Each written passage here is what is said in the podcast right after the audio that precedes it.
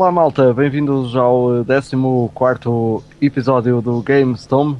Desta vez parece que a equipa está tá aqui toda uh, reunida, passado algumas semanas de andar tudo a fugir. Uh, temos aqui então uh, já a equipa do, do, do GameStorm, a equipa habitual. Como é que é Ivan, tudo bem? Como é que é? Yo hello. Yo hello. E o Miguel Coelho, finalmente. Finalmente então, pessoal. O Miguel tem net! Mas não se sabe por quanto tempo. E está com a pica toda. Isto é um milagre temporário, por isso vamos aproveitar bem. Go! Então vamos uh, já arrancar com o Back in the Day, com o Ivan.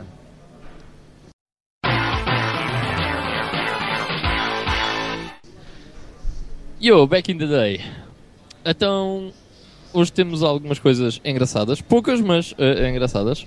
Uh, a 22 de agosto de 1987 foi lançado o Legend of Zelda, The Legend of Zelda, para a NES nos Estados Unidos.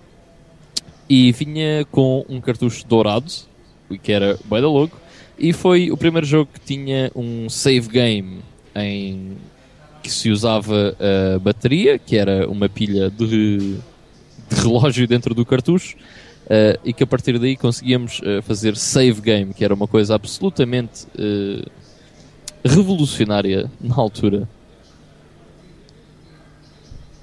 Nada a dizer, pessoal. Isto é, é muito importante. Ah, sim, sim, eu estava aqui calado, mas realmente. eu por acaso tenho um jogo e, e e tenho o completo, tenho essa felicidade. Olha, uh... vai-te vai embora.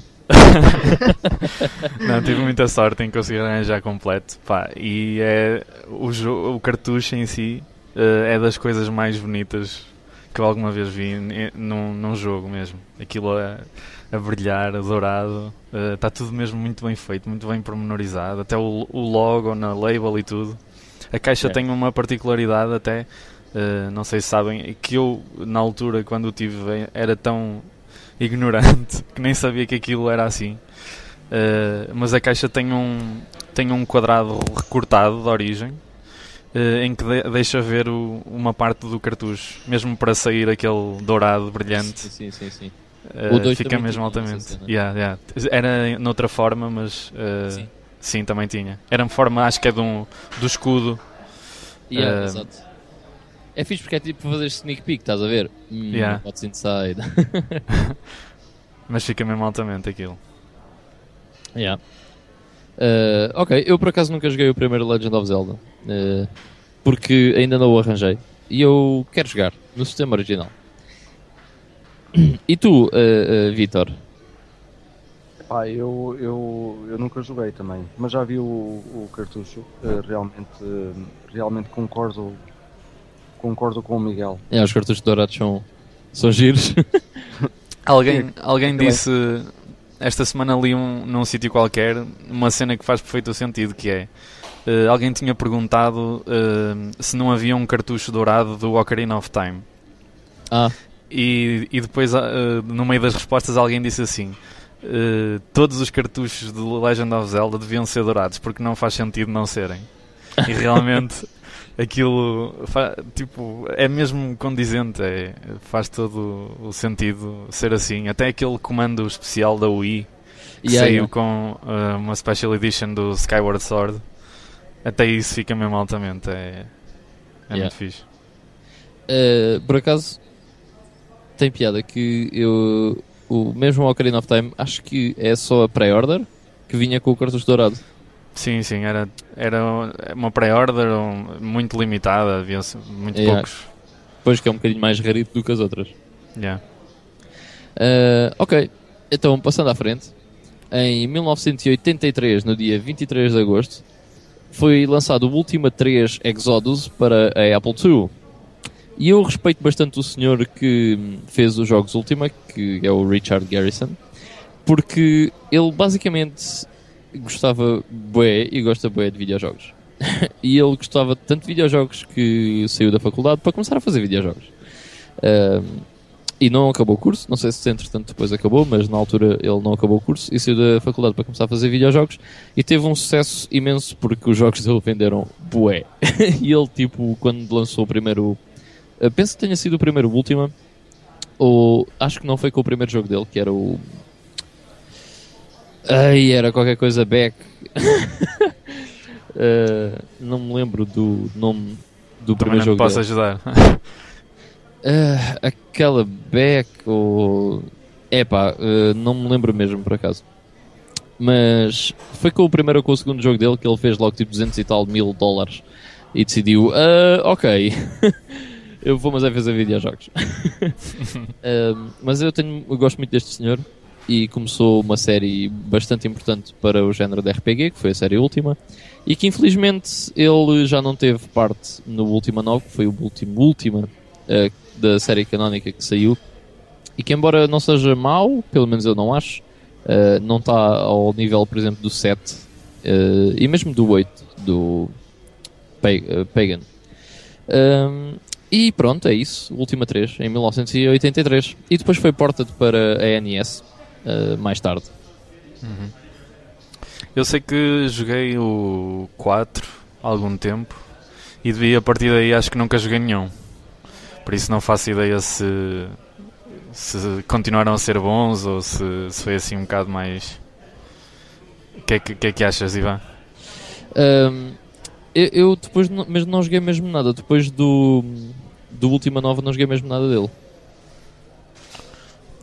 Pois, eh, também, também não, não tenho ideia. Acho que foi só mesmo o 5, o 4, aliás, e o 5. Os últimos que eu joguei, de resto. Por isso já foi há mesmo muito, muito tempo. Pois, já. eu não sei de que ano é que eles são, mas eh, já deve ter sido mesmo há bastante tempo. Yeah. Uh, eu, eu depois do. Eu, eu joguei o, o 2 e o 3 e lembro-me de jogar o 7. uh, o 7 cheguei até ao fim e joguei o 8. O 8 até joguei há pouco tempo, uh, relativamente pouco tempo. Mas depois disso não joguei mais nada do, do Richard Garriott, eh, incluindo o Ultima Online que eu nunca lhe toquei, mas acredito que seja muito fixe. Sei que ele fez o Tabula Rasa, Tabula Rasa, que é um Ah, sim. jogo online, mas eh, acho que não foi grande sucesso, até porque os servers fecharam passado um ano, pai. Pois também tenho a ideia de não ter sido. Não ter tido muita adesão, isso. Mas não. na altura de ouvir falar do jogo. Yeah. Aque- eh, o primeiro jogo que ele criou é o Acalabet. Eu não, não me lembrava, mas é isso, Acalabet. Também não conheço esse, não faço ideia. É muito primitivo mesmo. Bastante. Também era para o Apple. Eh, penso que sim, deixa-me deixa ver. Eh, sim, era para o Apple. Yeah. Ok. Uh, e pronto, passando à frente, em 1991, no mesmo dia, 23 de agosto, foi lançada a Super Nintendo, ou Super Nintendo Entertainment System, nos Estados Unidos também, por 199 dólares e vinha com o Super Mario World. E os outros títulos que saíram logo no lançamento eram o F-Zero, SimCity e o Gradius 3. Uh, 199 dólares com o Super Mario World por uma consola nova, com um grande jogo. Isto é que é um Bom. lançamento. Bons velhos tempos. Bons velhos tempos, já, completamente. Ahm, O Ivan Barroso vai ficar contente. Falaste isso. mas isto é um bundle incrível e por um preço espetacular. Hoje em dia, se uma consola saísse a 200 euros, eu comprava logo. Ah, imagina que a consola saía e trazia o Uncharted 4 por 200 dólares, a PS4. Era magnífico, mas isto nunca mais vai acontecer. Claro. Isso agora só nas handhelds e mesmo assim. Yeah. Essas Ahm, estão, estão bem caras. Yeah, já é difícil ver a- vê-las a 200. ok, então e passando para a última coisa que eu tenho aqui. Em 1996, no dia 24 de agosto, foi fundada uma coisa espetacular e que há muito hate e há muito love por ela, que é a Valve Software. E foi formada por alguns alguns hum, empregados da Microsoft que decidiram que ah, nós queremos é fazer jogos. Uh, incluindo o Gabe Newell, e um senhor que é o Mike Arrington, que é um bocadinho menos conhecido. Uh, epá, e a Valve fez jogos como o Half-Life, eh, que teve um dos modos mais conhecidos de sempre, se não o modo mais conhecido de sempre, que é o Counter-Strike. Uh, e a série Half-Life, depois temos Portal e pá, uh, um monte de coisas que eles fizeram uh, absolutamente espetaculares. E o Steam, não é? Que é da Valve. Pois também. E que é a galinha dos ovos de, ovo- dos ovos de ouro da Valve. E eu aderi ao é- Steam, finalmente. podem bater palmas. É, Fizeste bem. fizeste bem e os meus pêsames também, porque agora vais começar a ver a tua carteira a, a guinchar. Yeah. Epá, realmente. Eh, não, mas, mas acho que vou, vou só fazer como muitos que apostam na, naqueles indie games. eh, É, e- isso. Se te mantiveres nos Humble Bundles, acho que acho que te safas bem. Sim, sim. Até porque eu não tenho sequer um computador que, que aguente um, um jogo um jogo potente como, como, como o Dead Space 3, por exemplo. E acho que nem eu, pois, eu, eu até disse ao Miguel eh, há uns dias que nem o Dead Space 1 eh, estava a trabalhar. Que é fantástico. Yeah. É, Pá, mas há, há deals que são irresistíveis, por exemplo. eh, o Witcher 2, o Witcher 1 teve a 2 euros. Tipo, yeah. Ah, sim. É mesmo. 2 euros. 2 euros é bem da pouco. Mas pronto. Vais sofrer um bocado. Mas também é fixe. Yeah. E pronto, é isso para o Back in the Day. Há muitas outras coisas, mas vamos guardar para o ano que vem.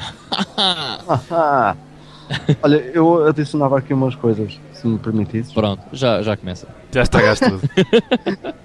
É, é muito rápido. Eu também tenho aqui imensas coisas e também eh, vou guardar para outra altura. Mas eh, são aqui alguma- algumas eh, coisas também são interessantes para falarmos. Vou voltar um, um bocadinho atrás eh, no tempo, até ao dia 21 eh, e ao ano de 1995, para dizer que hum, eh, foi introduzido nos Estados Unidos o fantástico, ou não, Virtual Boy pela, pela Nintendo esse pequeno, pequeno grande handheld com pernas eh, que Aquela, fazia a, a- a portátil que é tudo menos portátil. sim, é, é uma, é uma portátil com pernas. É engraçado. E que fazia eh, foi a primeira consola a fazer a primeira não eh, ela fazia o, o 3D mas eh, ela toda era, era 3D Eh, ao contrário de outras consolas eh, que seriam preciso óculos ela já vinha assim de, de, de raiz. E su- suportava 8 ou 16 eh, eh, megabit eh, se bem que eu não sabia, não fazia ideia disto pensei que era só mesmo 8 Eh, e tu estavas a falar um bocadinho do, do preço da Super Nintendo Ivan isto saiu a 179 dólares o Epá. que é bué É, se- nem por 29 dólares. Eu comprava. Porque para me, para me lixar os olhos já basta o monitor do computador, não é? Yeah. Sim, sim, foi, foi os grandes sinais, é que aquilo, aquilo dava, dava dores de cabeça, cansava bueamente e, hum, e os jogos também não, não, não eram nada demais. Tem piada, Eh, porque, por exemplo, há aquelas consolas underground, eh, por exemplo, a 3DO, a Philips CDI, que todas elas foram mega flops, eh, mas todas elas têm um ou outro jogo engraçado. A maior Sim. parte. Sim, sim. Uh, mas o Virtual Boy, não. eu não. Não há nenhum jogo que eu tenha visto para o Virtual Boy. Eu não vi todos, né? Mas nenhum que eu tenha visto que tenha sido. Ai, ai, isto é capaz de ser giro. Não é tudo tipo. Ai, ai, isto é capaz de ser mau. Pois, aquilo dá a impressão que era tipo uma exploração só, tipo uma, uma tentativa de ver onde é que aquela tecnologia os podia levar, ou se era viável ou não. E claramente não. Yeah, não. Daquela maneira não. Um tech demo falhado. é, Completamente. aquilo, aquilo devia ter ficado em experiência apenas. Já Yeah, agora, muita- tem- Desculpa, desculpa, diz. Não, não, eu só ia dizer que muita gente hum, até defende um bocado o Virtual Boy porque precisamente por isso, porque acham que é um- um- uma, uma tecnologia um bocado à frente do tempo em que saiu.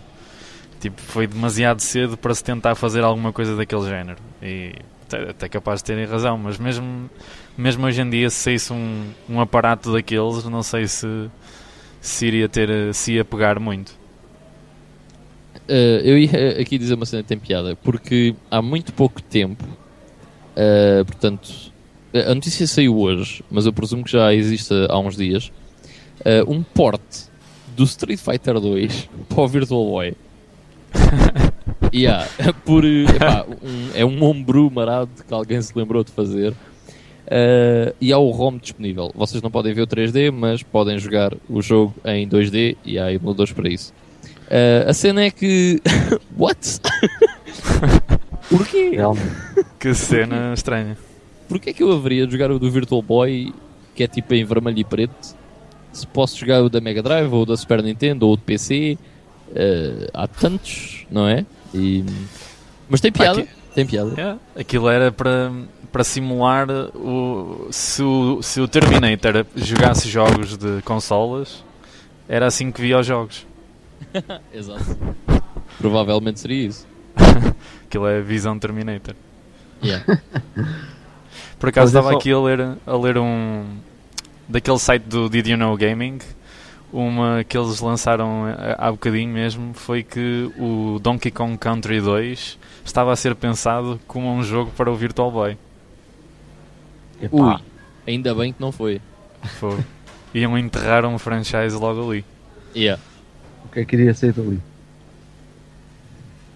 Enfim, só, só para terminar, a consola, eh, quando foi vendida, trazia o Mario Tennis. Eh, Pois é.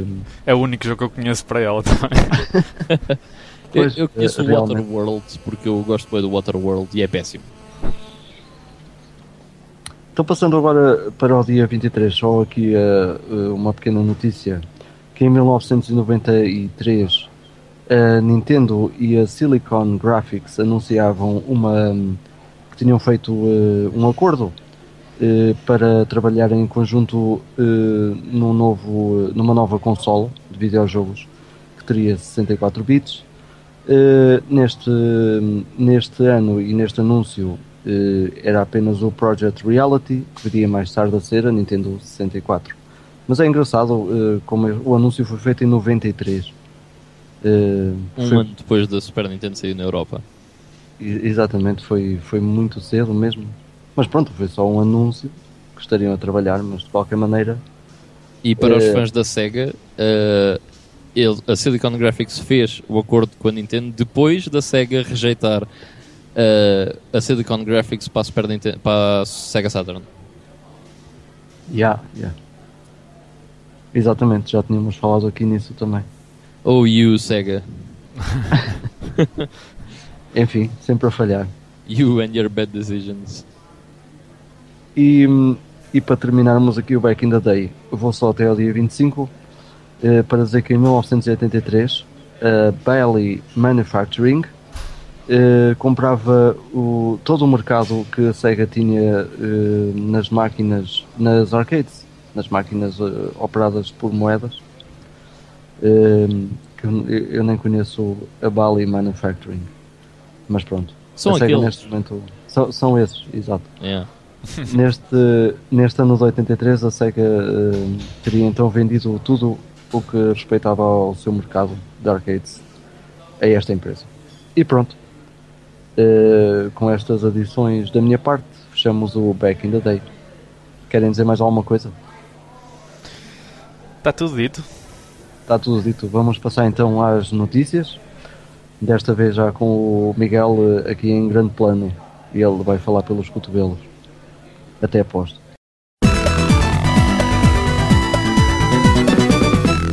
É, o meu regresso traz muitas notícias. Uh, não por minha culpa, mas como devem ter reparado, esta semana este- foi realizada, já na semana passada, acho eu até, uh, que estava a ser realizada a Gamescom e portanto tenho aqui alguns anúncios vindos de lá, mas primeiro duas, duas pequenas notícias no instante. Uh, uma dessas notícias eh, aqui do nosso belo país, eh, que é o anúncio de um jogo, do primeiro jogo do estúdio Nerd Monkeys, que eu acho que vocês tinham falado num episódio anterior já, ou feito uma referência assim rápida. Eles anunciaram que o seu primeiro jogo está a ser desenvolvido neste momento e que se chama Inspector Zé e Robô Palhaço em Crime no Hotel Lisboa. um É um grande nome. bem. Sou bem e é assim eh, cheinho, não é? Eh, e pronto, vai ser um vai ser um jogo de, de aventuras em point and click, assim muito old school, eh, que vai sair para PC, Mac e futuramente para smartphones e tablets. e não sei, não tem data prevista ainda. Mas pronto, é só isso. Epá, eu, eu, eu, eu curto da ideia. Vamos ver se sai alguma coisa de jeito, mas é tipo, eu gosto de point and clicks uh, e um point and click português com um nome desses uh, soa bem. Tem tudo Vamos para ver dar certo. calha qualquer. Puh, caca. Esperemos que seja bom. E esperemos que não saia só no Steam. Sim, era fixe se tivesse uma release física, Yeah. mas considerando o nosso mercado, não sei. É o mais provável é não ter. Sim. Pois, pois. Só se correr, começar a correr muito bem e. Ahm, este, este estúdio eh, tem aqui um, um dos membros é o Filipe Pina, que foi um dos responsáveis pelo Under Siege, um outro jogo já acho que até é bastante conhecido. E esse também só saiu na PSN. Portanto, este deve levar um, um tratamento semelhante. O Under Siege é daquelas decisões que eu não percebo o porquê de não ter vindo parar ao Steam. Porque isto realmente. É um RTS. Como é que não vai parar ao Steam? Podiam. eu percebo por causa da pirataria no PC e não sei quanto isso tudo mais. Ahm, mas depois de estar na PS3 e de não fazer dinheiro, por que não metê-lo no Steam? Yeah, não perdeu nada. Mas enfim. Pronto, eh, passando à frente, ahm, uma daquelas notícias com, que nós já. sobre um tema que nós já falamos bastantes vezes e que eu não, não consigo deixar de me rir um bocadinho pela, pelo nível de previsibilidade que isto tem, não é? Que é. ahm, foi agora. Foi há muito pouco tempo anunciado que o Killer Instinct, o remake que fizeram eh, há pouco tempo. Uh, vai ter mais personagens e que cada personagem irá custar a modéstia quantia de 4 dólares e 99. Ou seja, exatamente aquilo que nós tínhamos previsto que era uh, um free to play que não é nada free to play, é tens um jogo com uma personagem e depois para jogares aquilo em condições vais ter que desembolsar 5 dólares por uma personagem uh, com quem tu queiras jogar e que se calhar ne- nem sabes se vais jogar muito tempo com aquela personagem ou se vais gostar ou uma coisa do género. Bem pessoal, fiquem bem. Eu vou abandonar a indústria dos videojogos. Uh, tchau. É, Por acaso tem Eh, piada porque nós tínhamos falado e até tínhamos gozado com a cena de é depois 5 dólares por cada personagem e acabou por ser 5 dólares por cada personagem. Yeah, completamente. Foi mesmo nós a gozar. Ridículo. Uh, o que vai acabar por acontecer uh, é que, como são quatro personagens novas, pelos vistos, que vão sair, ou melhor, que vai ter, que vai- uma, uma- houve uma nova recentemente, mas vai ter uh, quatro personagens para, para além daquela que é free to play. Ou seja, vai acabar por ser um free to play que precisas de 20 dólares para ter as personagens todas.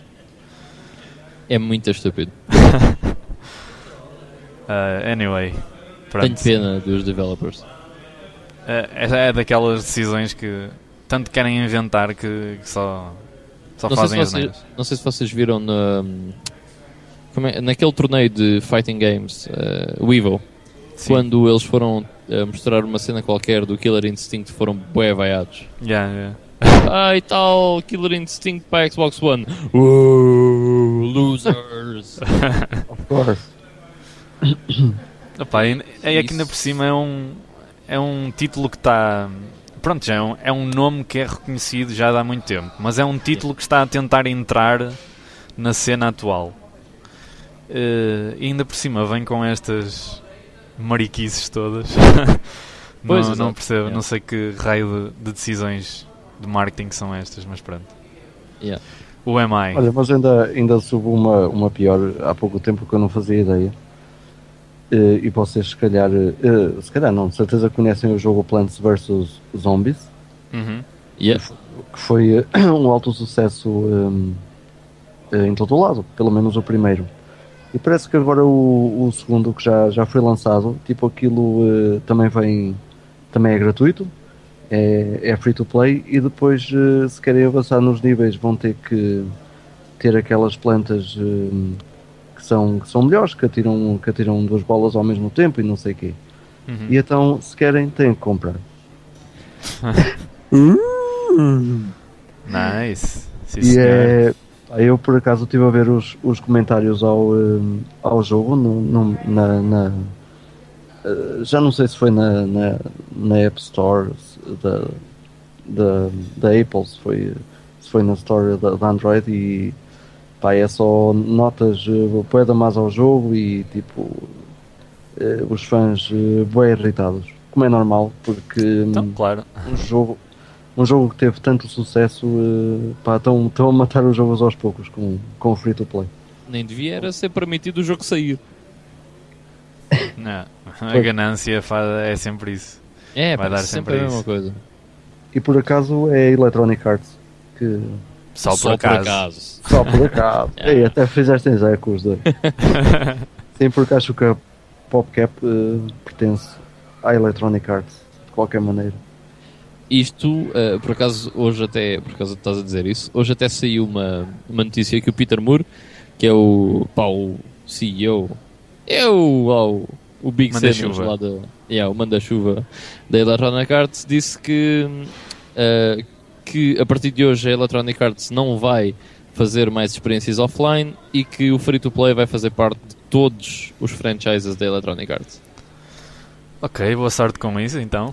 é isso Yeah. Isso é da mal I hope you eles por, die. acaso, eles por acaso anunciaram há pouco tempo, eh, até foi na Gamescom, eh, o, o Peggle 2 e o Peggle para mim é dos. eh, tenho, tenho como um jogo eh, como um jogo fantástico e foi das coisas mais, mais brilhantes que eu joguei. Eh, é um puzzler, eu gosto disso e, e gosto da- da- das mecânicas do jogo. Eh, então pronto, eh, acho que nunca vou jogar o Peggle 2 Pois. por causa disso.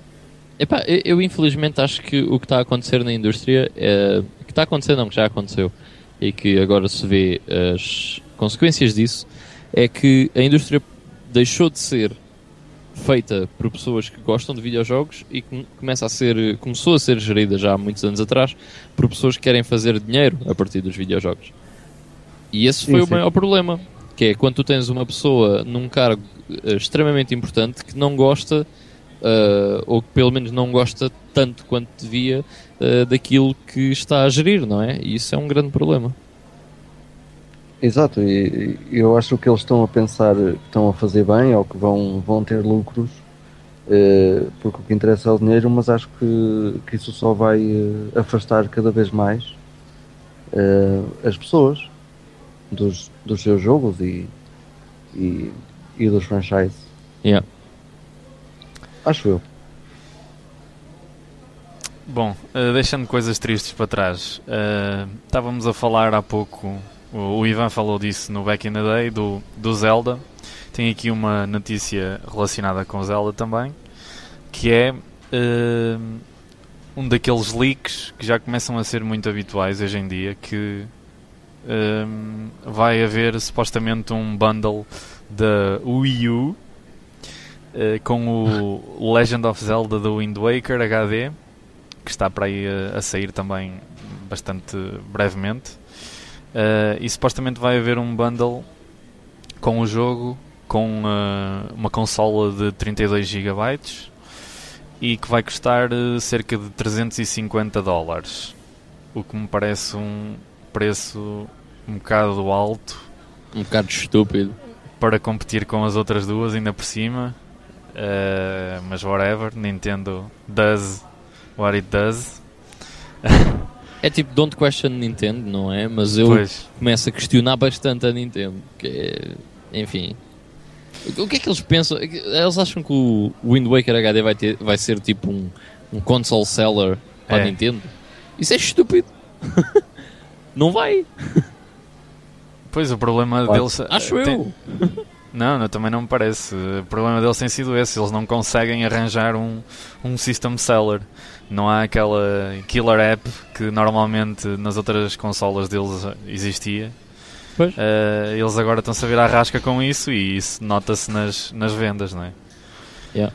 Eh, mas pronto, eh, até é engraçado. Até porque outra coisa que, que não disse é que depois surgiu uma imagem do, da consola. Eu não sei se é oficial ou não, se foi outro leak ou se foi alguma coisa fan-made, mas pelos vistos, pelo que estavam a, a comentar sobre isso, acho que era mesmo verdade. E a consola deste bundle, uh, aquele comando barra tablet, que é característico da Wii U, uh, vai ter alguns ornamentos uh, característicos do, do, do jogo, tipo um rebordo em baixo, assim com umas uns ornamentos uh, estilo Legend of Zelda, depois tem a Triforce num cantinho e até pareceu, pareceu engraçada, mas, mas lá está, será que é o suficiente?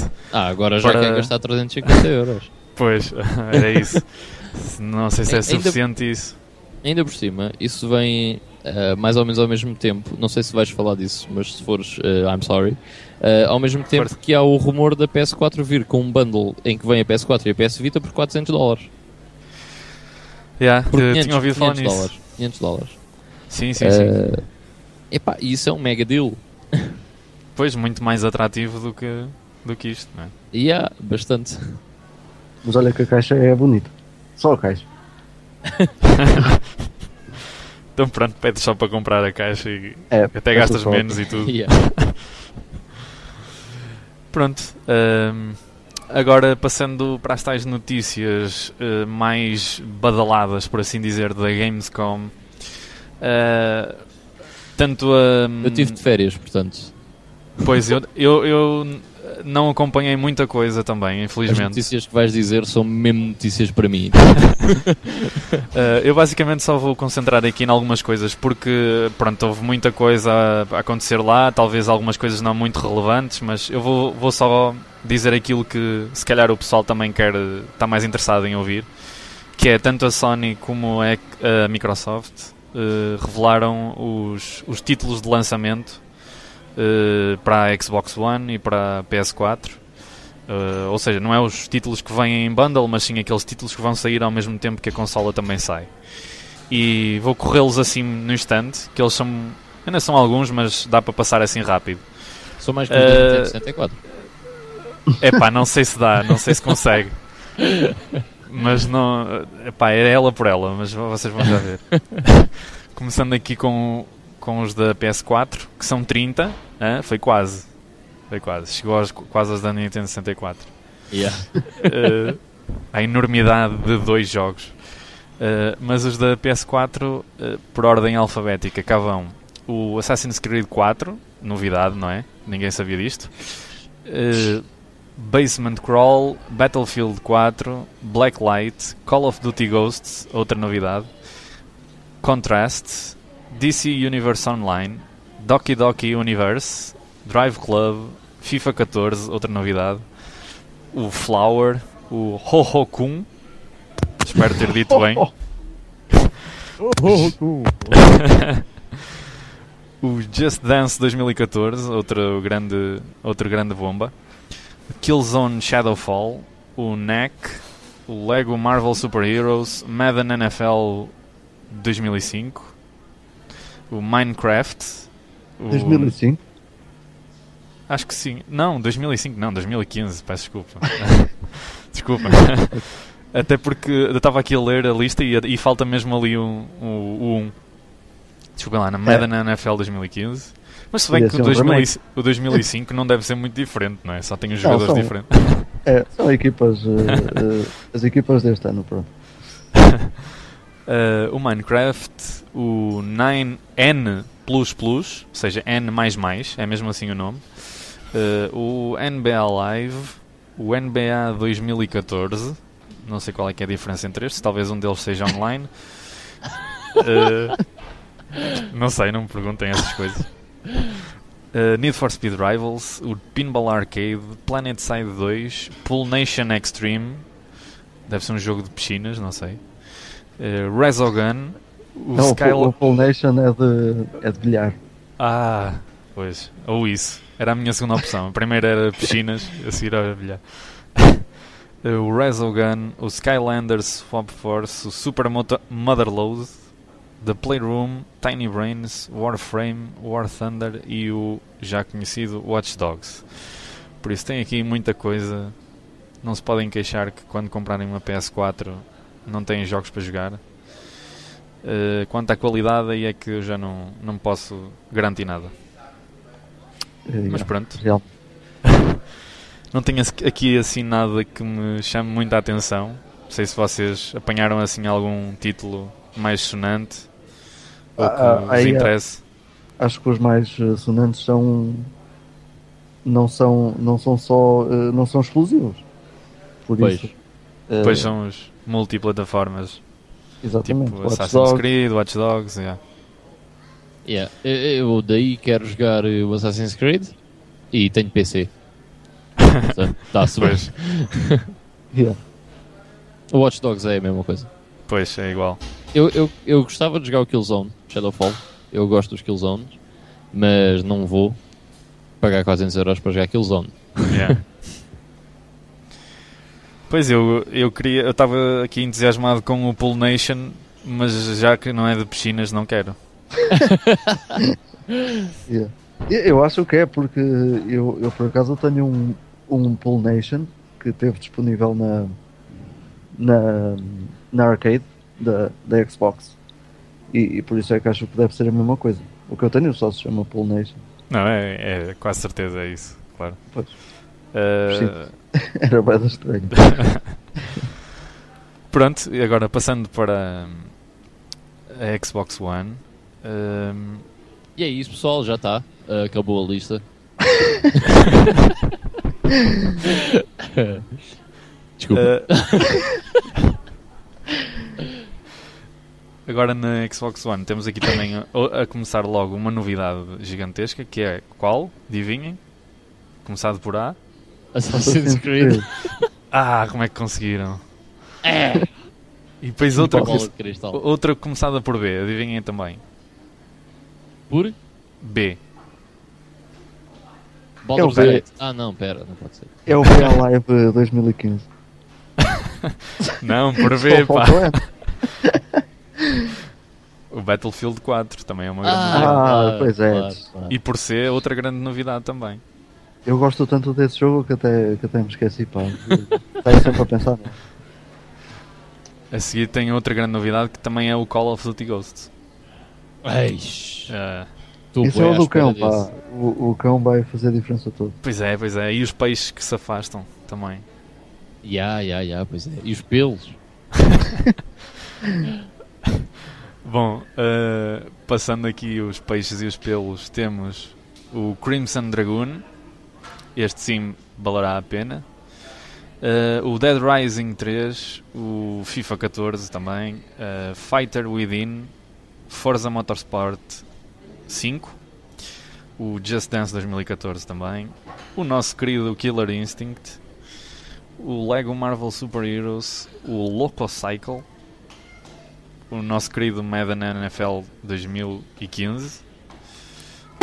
Talvez. 15? Pá, eh, é o que aparece aqui, meu. Eu não questiono o que é aí. Mas ainda estamos em diz. 2013. Epá, então deve ser algum misprint qualquer, não sei. Sei o que é que eles andam aqui a inventar. Eh, o N- NBA 2014, agora sim. O NBA Live, outra vez, não sei o que é isto. Sei, deve ser um. Os jogos É da, é da alguma- Mega Drive ou assim. Isso é uma jogada da, da, da Electronic Arts. Tens o jogo offline e depois pagas para jogar online. Boa, é mesmo a Electronic Arts. Então. É, é possível. Mas o NBA Live é a série normal da NBA. Pois, pois, isso era o que eu, que eu, o que eu achava. Mas afinal.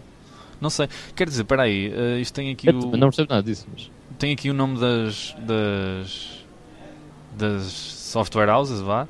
E o NBA Live é da EA e o NBA 2014 é da Visual Concepts, ou seja, pode ser dois jogos praticamente iguais de NBA, mas de duas software houses diferentes. Se calhar esse é o, da, é o, da, é o da, da 2K. É isso Exato. que eu ia dizer, é. Exato, o 2014 deve ser o da é o 2K e exato, 2K Sports tem aqui mais à frente. É isso. Eu estou bem entusiasmado por nenhum deles. Exato, pronto. É- Era aí que é um bom resumo para isto. Yeah. Uh, seguindo, Need for Speed Rivals, o Peggle 2, que estava aqui o Vitor a falar. Yeah! O Power, Sto- Power Star Golf, o Rise Son of Rome, o Skylanders Swap Force, o Watch Dogs também, o Zoo Tycoon, que vocês falaram na semana passada, não foi? Sim, sim. E o grande system seller Zumba Fitness. Ui, Mega System Seller. E pronto, é isto. A lista está completa.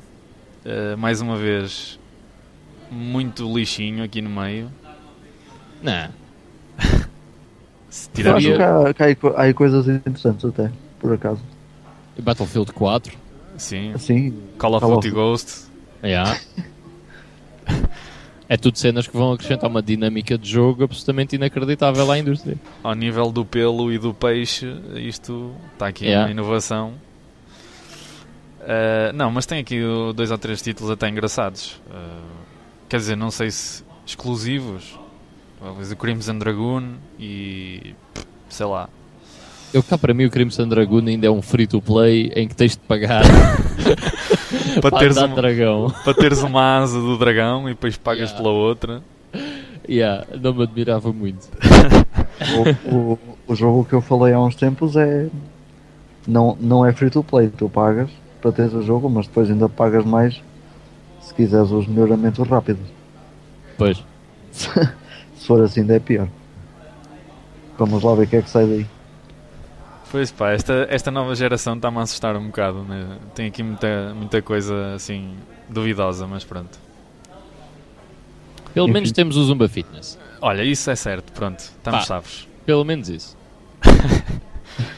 Uh, e para acabar estas listas, uh, só um, uma, uma última lista que é de indie games, isto sim, muito mais interessante, para mim pelo menos, que vão ser uh, lançados para a PS4 e para a Vita, esse monstro das handhelds também.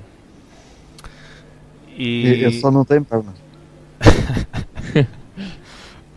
Uh, e aqui estão então os, os jogos, que não são assim muitos, mas até têm algumas coisas interessantes.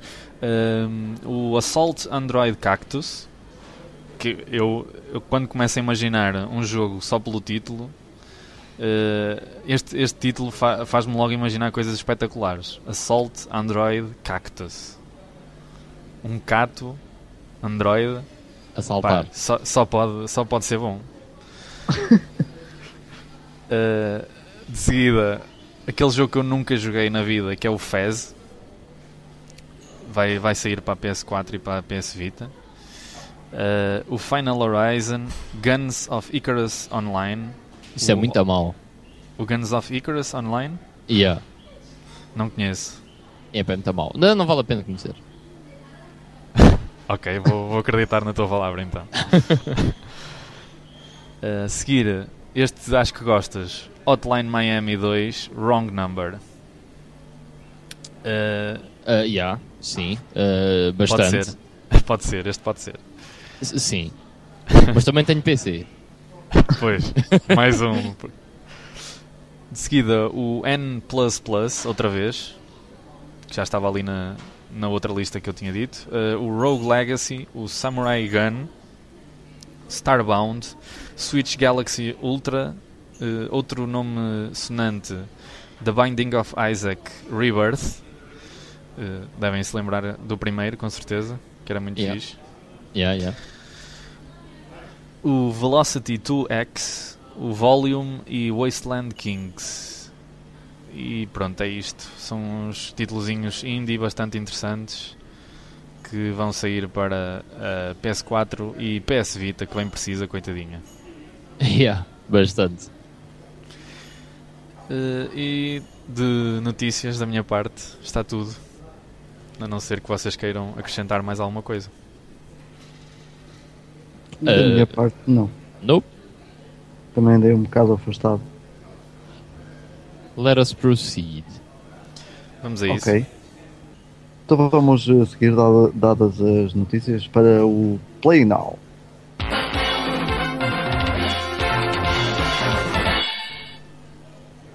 E o que é que estás playing now, Ivan? Ah, muito pouco. Porque lá está, tive de férias. Uh, mas uma coisa muito interessante. Mas vou deixar uh, essa coisa bastante interessante para, para o meu jogo da semana. Uh, agora vou só mencionar que tenho perdido mais algum tempo com o StarCraft 2, again. começou agora uma nova season online e pronto, estou lá a jogar outra vez. Se por acaso alguém que esteja a ouvir joga StarCraft 2, bora, vamos dar uns guinhos. E e é isso. E o StarCraft 2 é sempre fun. É sempre bué, bué, bué, bué da fun. Um, e depois, como eu joguei imensas coisas, vou já dizer o outro jogo, porque são só dois. um, e então... Ah não, pera. Por acaso eu joguei um terceiro, que é o Amnésia. O Dark Descent. Portanto, não é o novo, é o antigo. Ainda não joguei muito. Uh, aquilo é um bocado creepy, portanto eu tenho que jogar só entre as 11 da manhã e as 2 da tarde é para ter luz suficiente para poder jogar a Amnésia.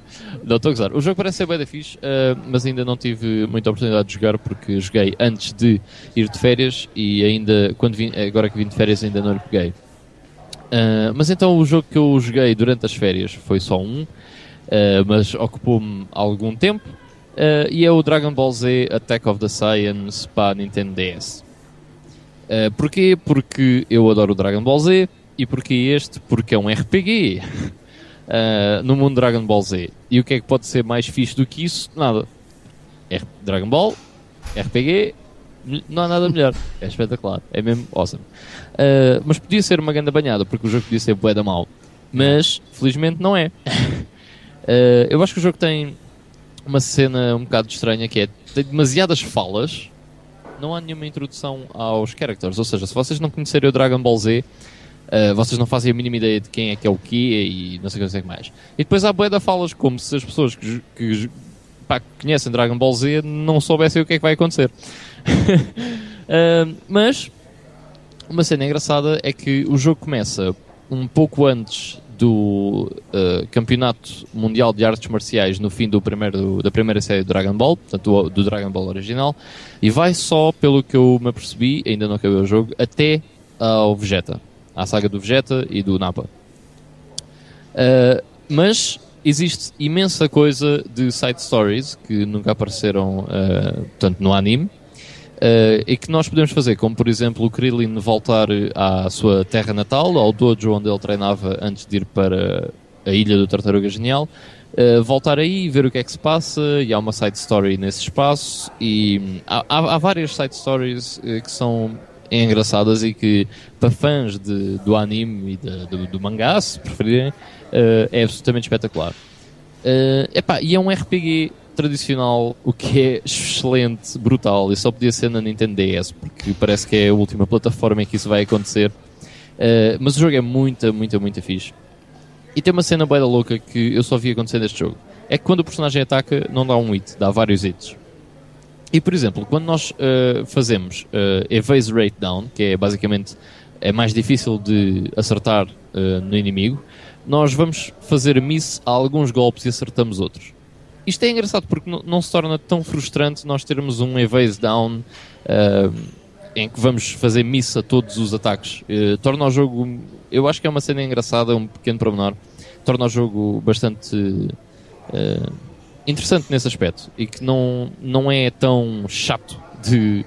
Os status uh, aimants não são tão chatos neste jogo. Uh, e que noutros RPGs podem ser muito, muito, muito chatos.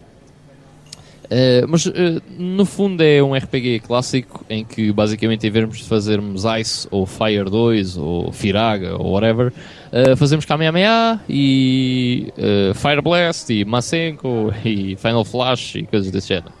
Uh, eu acho que isto é, é muito fixe e toda a gente que gosta de Dragon Ball tem que jogar o Attack of the Science porque é absolutamente fantástico. Se vocês gostam de Dragon Ball e eh, se gostam de RPGs, então é, tem potencialidade para ser um dos vossos jogos favoritos.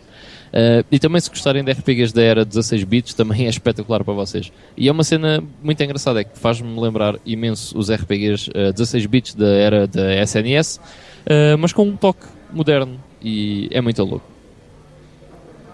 Nice. E pronto, eu é só isso. Parece um grande jogo.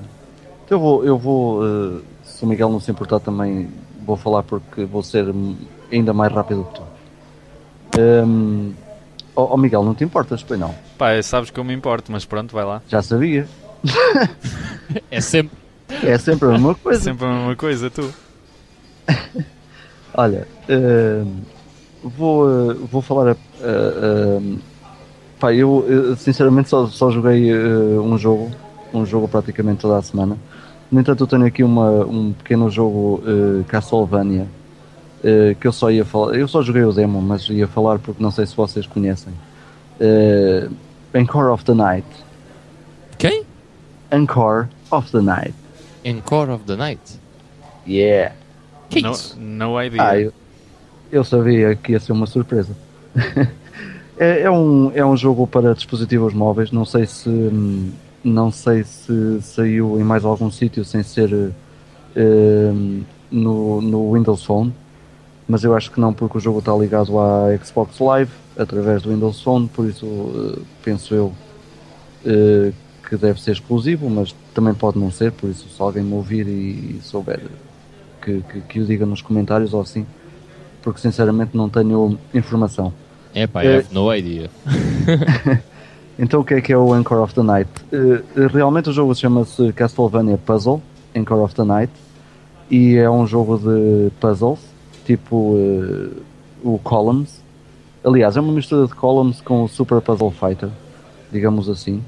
Um, o mundo uh, em que se passa o Anchor of the Night é, é bem conhecido para quem já jogou uh, o Castlevania uh, da, da PS1. Que, qual é que é o nome, Ivan? qual deles? Esqueci-me. Esqueci-me. É qualquer coisa of the Night. tem, yeah, tens o Symphony of the Night. É o Symphony of the Night. E tens Exatamente. o Chronicles também, que saiu para a PS1. não, é o Symphony of the Night. Eu, e, em, em japonês chama-se Nocturne in the Moonlight. É só nomes bué da fancy, bué da São badass, badass. uh, não, mas eu sabia que era o Symphony of the Night porque o jogo uh, chama-se Encore of the Night porque é como um, uh, um seguimento a esse jogo, é como utilizam o mesmo mapa e tudo. só que aquilo que se passa é quando tu mudas de sala, ou quando começas na, na primeira, tens apenas um adversário e depois jogas ao estilo do Super Puzzle Fighter contra ele. Um, Além disto, o jogo também uh, mistura muito RPG porque sobe nível e, e ganha experiência e não sei o quê. Portanto, mistura aqui alguns uh, estilos de jogo no mundo do, do Castlevania e também tem uh, as personagens do, do jogo. E eu só joguei o demo porque o jogo é bué da caro. Já tínhamos falado daqui, aqui disso antes, em relação ao Final Fantasy e outros franchises. E o Castlevania Puzzle Core of the Night apesar de ser eh, um jogo engraçado e com, eh, e com umas mecânicas fixe, e, mas pronto, é o mundo Castlevania e uh, o jogo custa 7 euros, o que eu acho que é, que é bué para um, para um telemóvel, porque não é coisa que estejamos sempre a, a jogar. Nem nos telemóveis os Castlevania são baratos. nada, nada. É, é Castlevania, Final Fantasy, é tudo a, a puxar. Uh, e se formos ver agora os, os Humble Bundle e, e por aí fora, então, yeah. meu Deus, com, com este dinheiro, o que é que uma pessoa não compra? Portanto, jogos no, nos dispositivos móveis, quando utilizam nomes conhecidos e franchises conhecidas, uh, é um alto abuso e por isso é que eu não passei do, do demo, apesar de, de, gostar do, apesar de gostar do jogo, porque gosto de puzzles e gosto do Super Puzzle Fighter e e uh, faz ali um bocadinho de mistura de várias coisas que eu, que eu gosto, mas é uma pena uh, o preço ser uh, tão elevado. E depois, além de ter feito mais umas, mais umas corridas no Hot Pursuit, tenho estado a jogar de onde e onde, muito pouco. Tenho, peguei num jogo um, e ainda não parei de jogar, que é o Eternal Sonata, e este é também o meu, o meu Pick of the Week para esta semana. O Eternal Sonata é das. Uh, foi um, uma surpresa autêntica, porque eu não conhecia quase nada do jogo e estou uh, a adorar. Eu acho que tu já jogaste, Ivan, não já? Yeah. Uh, pronto, eu não sei qual é a tua opinião, mas eu neste momento punho o Eternal Sonata naqueles jogos mais espetaculares que eu, que eu já joguei. Eu gostei bem do jogo. para mim, o, último, o único problema do jogo é o fim. É lixado? Não, é sem sal. Digamos Ah. assim. ok, ok. Eh, pronto, eu ainda não, ainda não cheguei aí, mas acho que acho que também não, não devo andar muito longe e eu já explico o porquê. Eh, eu eu gostei, gostei bastante da, da, da história do jogo, acho que a história, eh, tirando o final como tu dizes, mas pronto, eu lá chegarei. Acho que a história está tá espetacular, está tá fascinante. E depois o jogo faz uma cena brutal que é que é nós nós temos uma história pensamos que é a main story. Eh, e depois começam a aparecer eh, outras eh, histórias em paralelo que nos dão tipo uns quests pequenos. E entretanto começa-se a montar ali o pessoal todo porque a finalidade é a mesma que é atacar o, o, o Count Walt e o, e o príncipe que, que querem eh, ou, ou que estão ehm, a massificar o, o Mineral Powder. Ehm, e eu aqui já estou a ser um bocado spoiler peço desculpa. Eh, mas pronto, eh, essas histórias todas acabam, acabam por, se, por se juntar todas e depois mais no meio separam-se outra vez e voltam-se a juntar e eu neste momento estou com, com uma party de nove elementos que eu nunca vi tal coisa num, num, num RPG. Ehm, não sei se há mais algum assim, talvez eh, vocês o poderão dizer porque eu não sou nenhum expert em RPGs, mas foi, o, foi a primeira vez que vi um- uma party num, num, num RPG tão grande. eh, que chega a uma altura em que tenho nove, nove pessoas, apesar de apenas três poderem, poderem, ir, eh, poderem entrar nu- numa battle. Ehm, É pá, Mas tens. Tipo o Chrono Cross tem. Tem boés. não sei quantos é que são no total, mas são boés. Uh, mas pronto, foi, foi o primeiro jogo que eu, um, que eu, que eu joguei que tem, uh, que tem uma parte tão, tão vasta e isso também nos dá uh, ba- bastante escolha porque não há nenhuma arma de uma personagem que sirva à outra e os próprios equipamentos que, no- que nos dão defense, portanto as roupas uh, também são, são únicas, uh, são únicas para, para cada personagem e depois há aquelas personagens que isso já é uma coisa típica que que têm os poderes de healing e, e outros são mais fortes, mas são mais lentos, e etc. Portanto, isso, isso também eh, eh, vai fazer, e acho eu que por isso é que se chama um role-playing game. Por isso, isso vai fazer também com que, com que cada pessoa que joga o jogo que o siga eh, numa, numa certa forma e, e que acabe por eh, fazer eh, o leveling up um, eh, algumas personagens e, e esqueça um bocado de, de outras. Já agora, Vitor, deixa-me só Sim, dizer que se tu achas que 9 personagens é boé, o Chrono Cross tem 45. Oh e my eu, god. eu acho que alguns Suicoden, se não todos, têm mais do que isso. Era, era o que eu ia dizer, Mas eu- dá a impressão que, há, o que os Suicodenes têm esse, esse hábito também, que é um porradão de personagens, mas não sei dizer Yeah. quantas é que são ao certo. Mas isso é tudo ao mesmo tempo? Não, Sim, não, sim. não sei se é ao mesmo tempo. Ou é? Quer dizer, acho que no fim ficas com todas. Uh, mas não sei, por acaso, não, sinceramente não sei. Pensei que fosse tipo, tens um- uma lista e depois só podes usar eh, X dessa lista ou algo do género, mas não sei, também não. Ah, sim, sim. não, em combate, não. Claro, não é ao mesmo tempo, não é? Não, não, não. Senão, credo, aquele ecrã ficava. Grande confusão, só para carregar ataque para 45 personagens.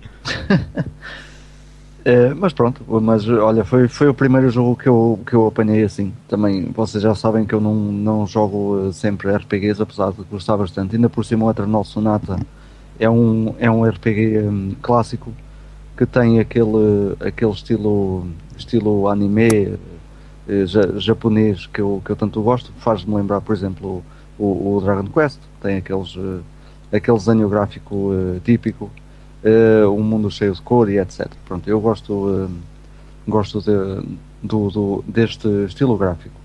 Depois, o, o sistema de combate também é fantástico, porque hum, apesar de ser um RPG clássico, nós eh, não carregamos no botão para atacar. Nós andamos com, eh, com as personagens pelo, pelo campo de batalha, por um campo de, de batalha delimitado, obviamente.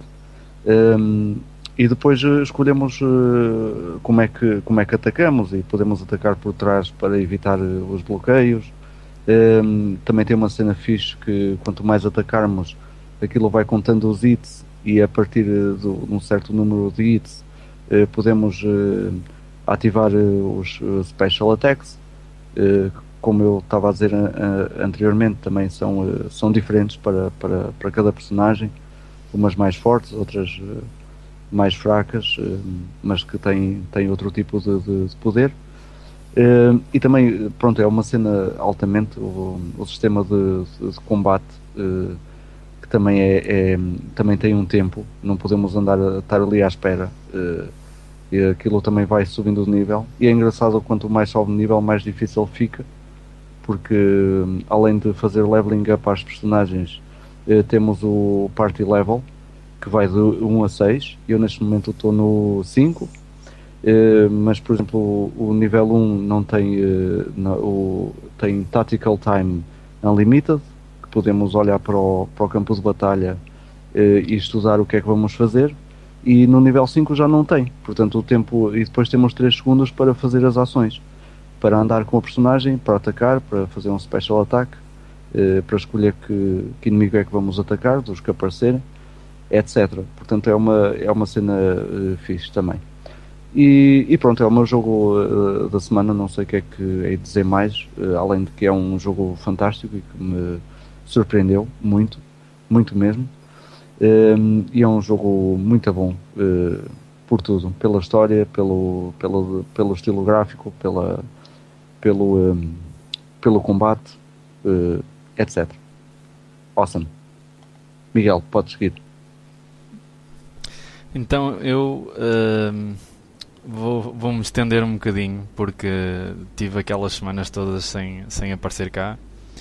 Uh, e portanto vou aproveitar para falar de tudo aquilo que eu andei a jogar nestas 3, 4 semanas, mas vou tentar ser o mais breve possível em cada um deles, não vou, não vou estender muito.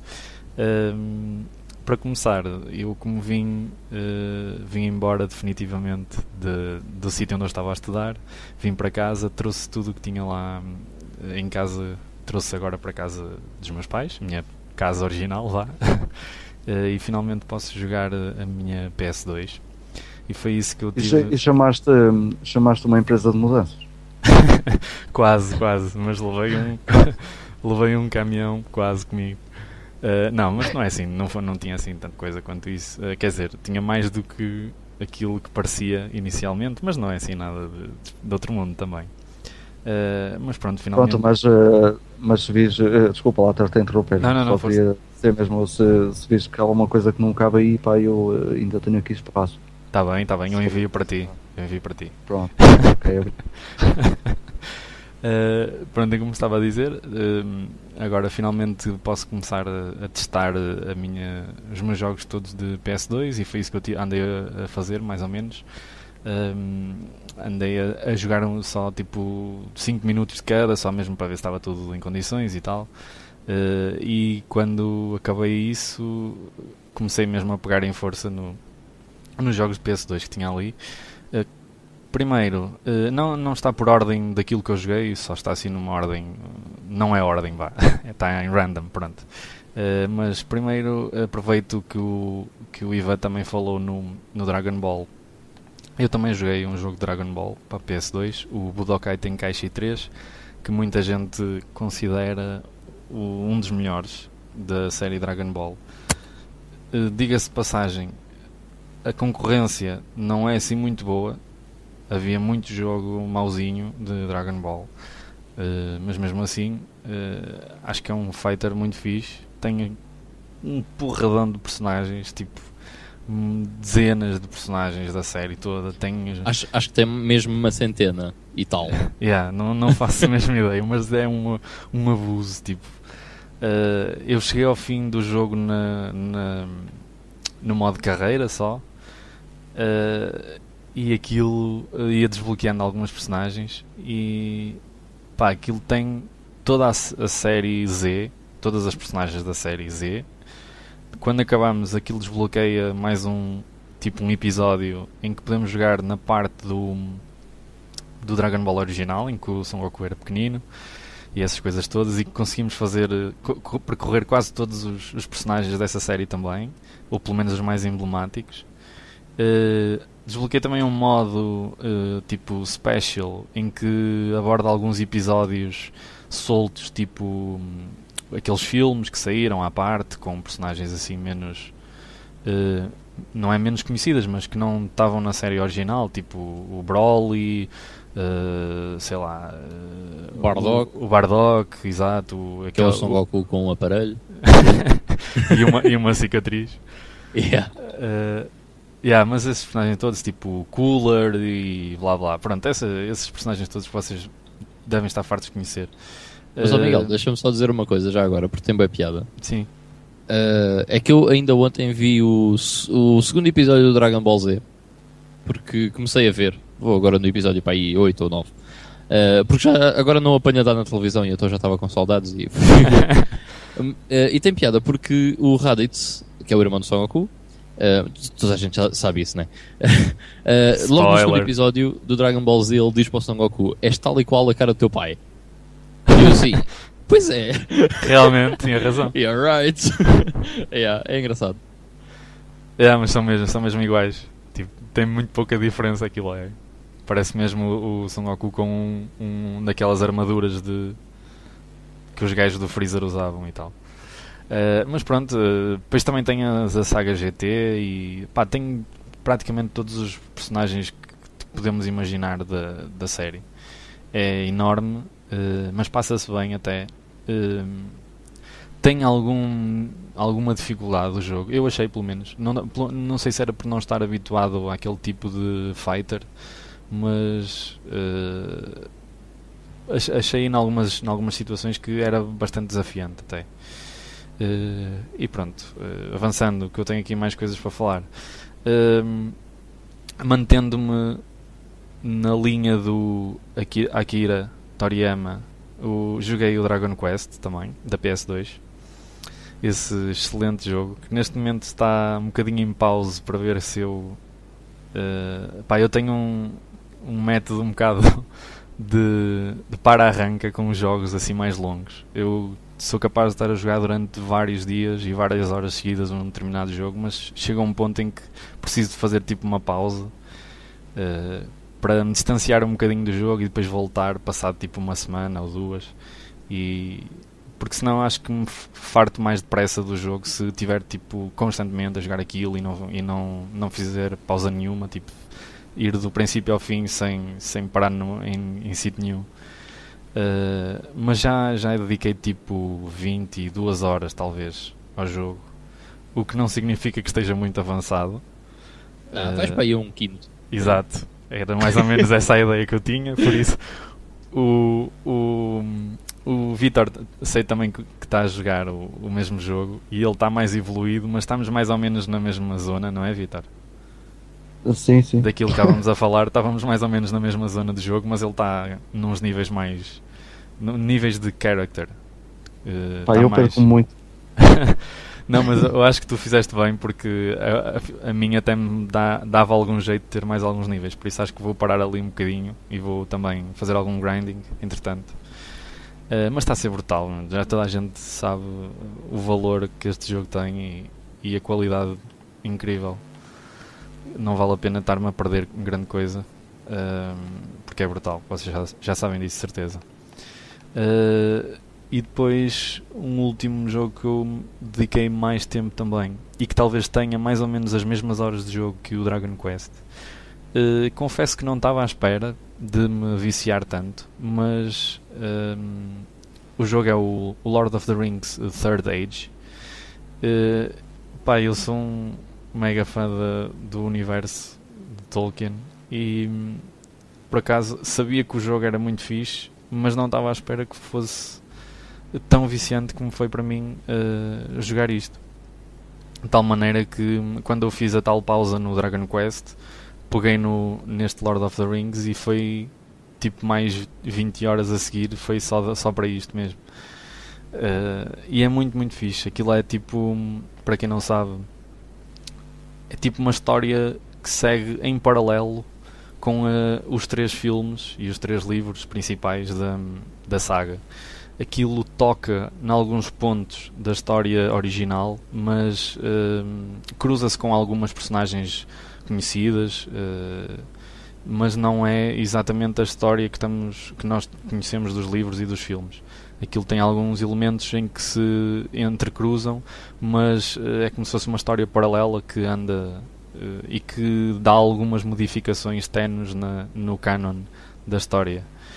Uh, por exemplo, um, posso dar um exemplo que não será grande spoiler: é que há lá uma parte em que estamos na, na naquela zona em que o, aparece o Balrog com o, o ai, o Gandalf, estava a falhar o nome, e do mítico You Shall Not Pass.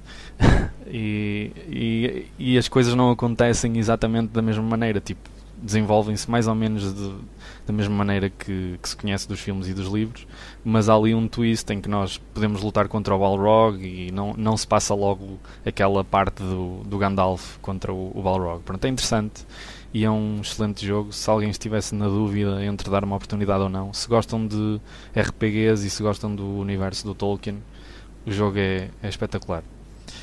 É um jogo que eu quero experimentar, por acaso. Tenho boa curiosidade. Pá, eu, eu, também. eu acho que não, não vos vai desiludir. Acho que vocês vão gostar bastante do jogo.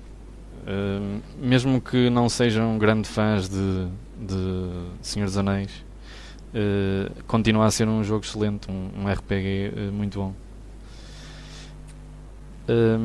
de seguida, passando para o PC, que acabou por ser o, a plataforma se calhar em que eu até passei mais tempo porque começaram a aparecer vários jogos super interessantes e que eu uh, que eu não, não consegui uh, virar a cara, por assim dizer.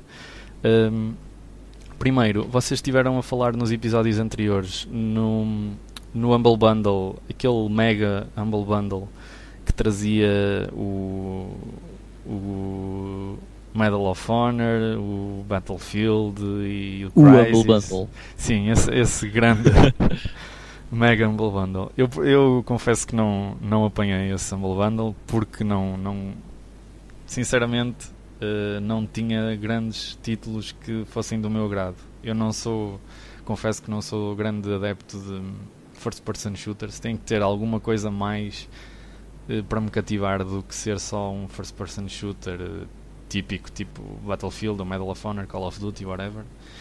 Um, Sei que tinha o Dead Space, que é um jogo que eu até tenho curiosidade, mas não sei, se calhar não foi, não, não me apanhou na melhor altura, na, com o melhor humor, então deixei-o passar porque não, não tinha grande interesse para mim.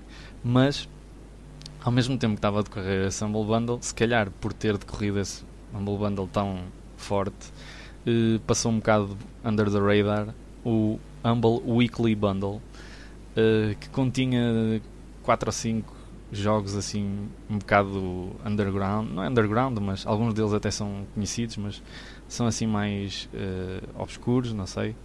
Um, e entre eles estavam um jogo chamado The Showdown Effect, que eu ainda não tive a oportunidade de jogar, mas parece-me que é para ser jogado principalmente online, o que é logo um turn off para mim, que eu não, também não sou grande adepto de jogos uh, online only, mas vou só checar para ver como é que é, ainda não vi por acaso.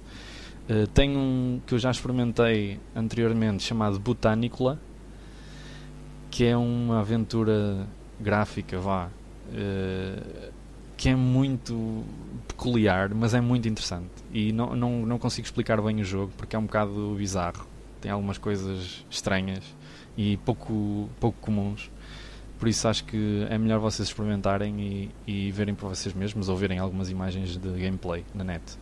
Uh, tenho o Amnesia The Dark Descent, que o Ivan também já falou. E que foi que eu por acaso o apanhei. Ah, ok. Uh, tenho o Thomas Was Alone, que, que, é outro jogo que eu gosto muito e que já tinha jogado também anteriormente, que é um platformer muito original, em que os personagens são uh, figuras geométricas, basicamente.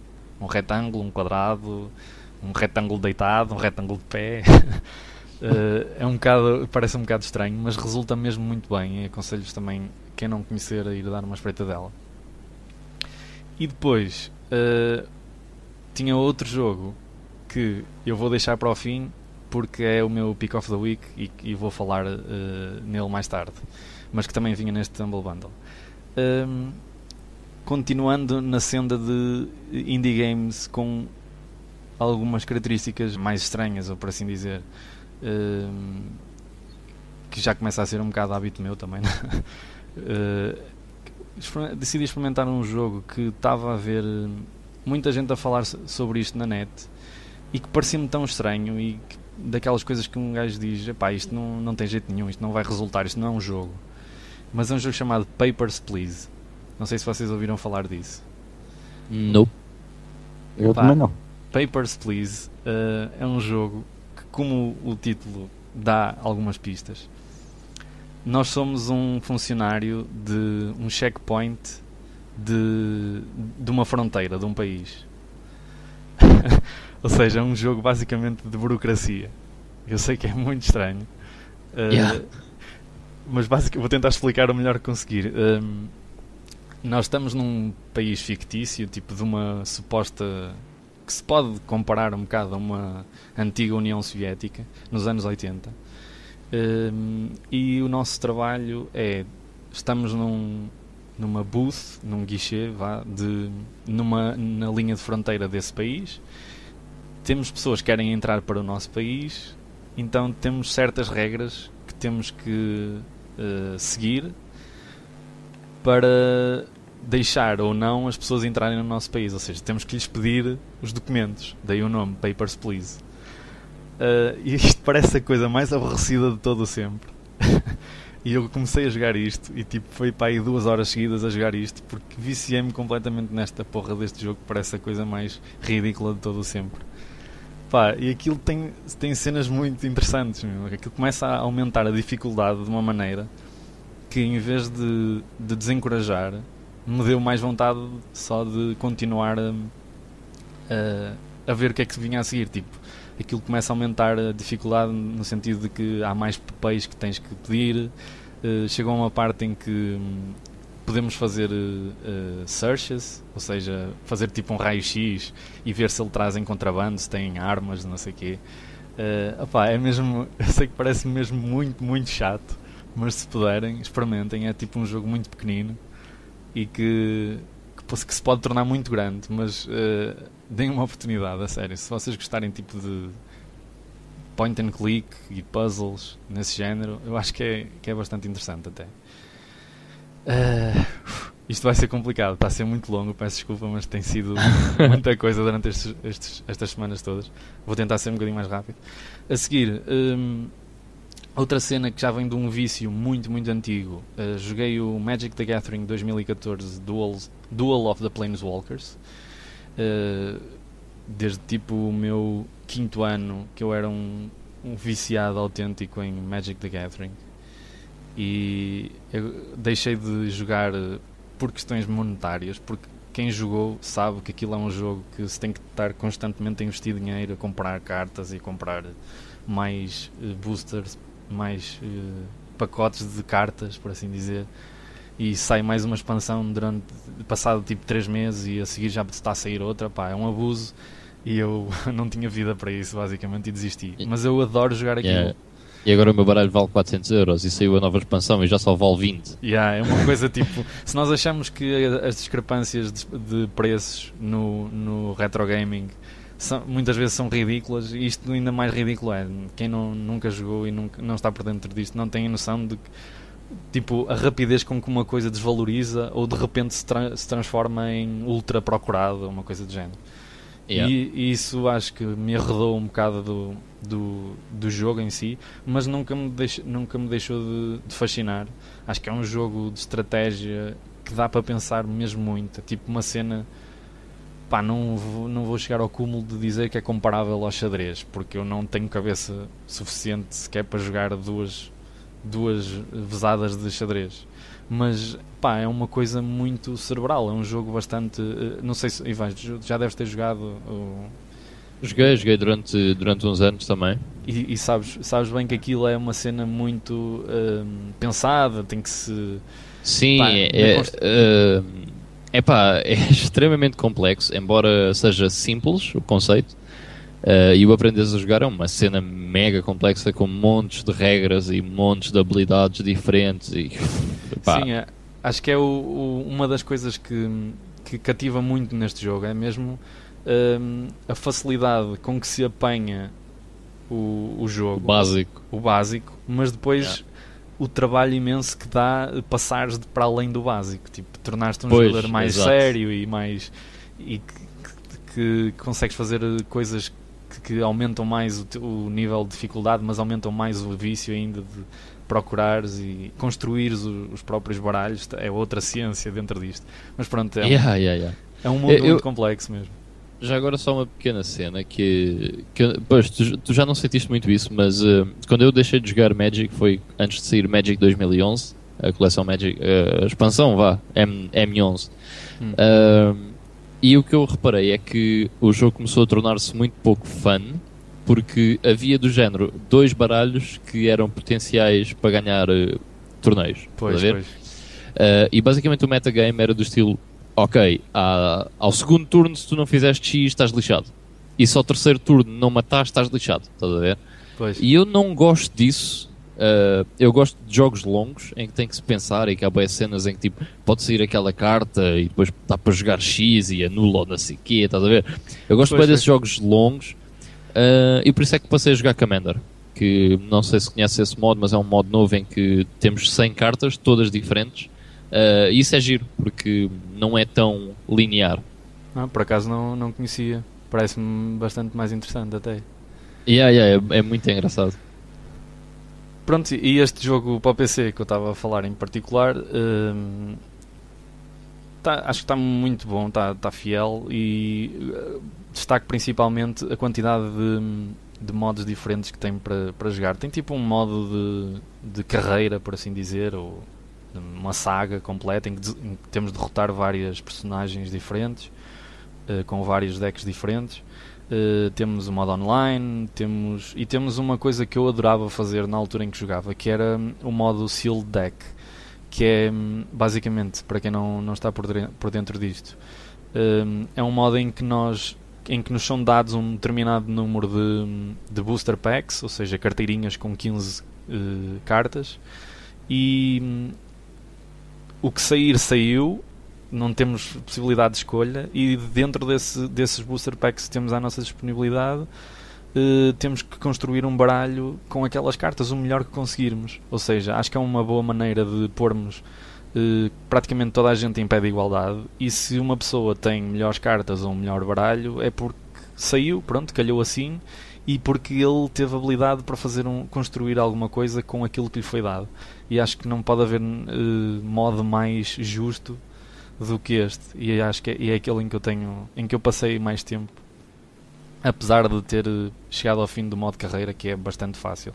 Uma crítica é que antes isto tinha um modo de challenges ou seja éramos postos em determinadas situações do género. Estás a dois de vida quase a morrer tens determinadas cartas em cima da mesa e tens que te safar com isto uh, no anterior havia challenges bastante difíceis. Neste há muito poucos challenges e quase todos os se fazem à primeira. São boeda básicos.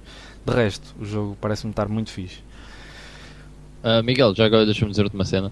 Uh, eu tive quase para comprar o Magic 2014 porque sabia, soube que tinha Seal Deck. Uh, embora eu prefira muito mais Booster Draft, também deves saber o que é que é. Sim, sim, sim. Uh, que é, eu acho que é louco, é o melhor modo para jogar sim. Magic, é Booster Draft, é espetacular. Uh, mas como tinha uh, Seal Deck, eu pensei, ah, ok, vou, vou comprar o Magic 2014 porque isso é bem da fixe. Até que me apercebi que para jogares uh, Seal Deck, basicamente jogas uma vez, jogas uma segunda vez e à terceira vez tens que pagar um slot para o teu baralho custa 2 dólares. Ah, pois, deve haver assim umas, umas manhas, é. Yeah. Ou seja, se tu quiseres jogar uh, Seal Deck na net, tens direito a fazer Seal Deck duas vezes e depois ou jogas com o mesmo baralho, que não faz sentido nenhum, uh, mata ao propósito do Seal Draft, uh, ou então pagas 2 dólares. É pá, se é para pagar, prefiro jogar uh, numa loja. O verdadeiro, pois. yeah. yeah, não faz muito sentido, realmente. Yeah. Mas pronto, não deixa de ser um jogo bastante fun. Tem, tem decks pré-construídos. Claro que tira um bocado da, daquele vício que, que eu confesso que muitas vezes dava até mais vício isso do que estar constantemente a jogar, que era estar a pensar e a construir uh, os decks. E aqui não, não dá mu muita flexibilidade para fazer isso. Já tens aqueles já pré-feitos que estão muito bem construídos, têm, têm uh, mecânicas de jogo muito boas mesmo. Mas pronto, é aquela coisa de estarmos presos a um deck que já está feito e muito facilitado. Um, moving on. Estou quase a chegar ao fim, prometo. Vou, vou, não vou me esticar muito. Um, a seguir, Mass Effect 3. Cheguei ao fim. Espetacular. Uh, sinceramente, não percebo o rage todo à volta do final. Pá, não é- Aleluia! É, não é perfeito. Não sou o único. não é perfeito, mas qual é que é? E sinceramente, não percebo, não percebo porque tanta indignação se fosse uma coisa horrível, tivesse tipo, não, isto não faz sentido nenhum, tipo, de onde é que saiu isto agora? Eu acho que estava bem encaixado na história dos, dos outros dois jogos. Ainda por cima temos opções, que é o tipo a bandeira do jogo, dá-nos sempre possibilidades. Uh, pá, não percebo. Sinceramente, joguei até ao fim, acabei, fiz a minha escolha, fiquei contente, adorei o jogo e, e pronto. E se, se voltasse a jogar, não me chateava nada. Uh, mas pronto, se calhar para faz mais hardcore o final não seja tão perfeito e como eles imaginavam nos seus wildest dreams. Uh, mais, para acabar, duas referências rápidas. Uh, o Dead Island, que saiu naquele também mega Humble Bundle há umas semanas atrás. Comecei, joguei um bocado, estou a gostar mesmo muito, mas não me aprofundei muito mas vai ser algo que eu vou jogar nos próximos, nos próximos dias. E o Shadowrun Returns, que é um, um, um tipo um remake do Shadowrun que já existia de, do tempo dos Afonsinhos de, dos 16 bits.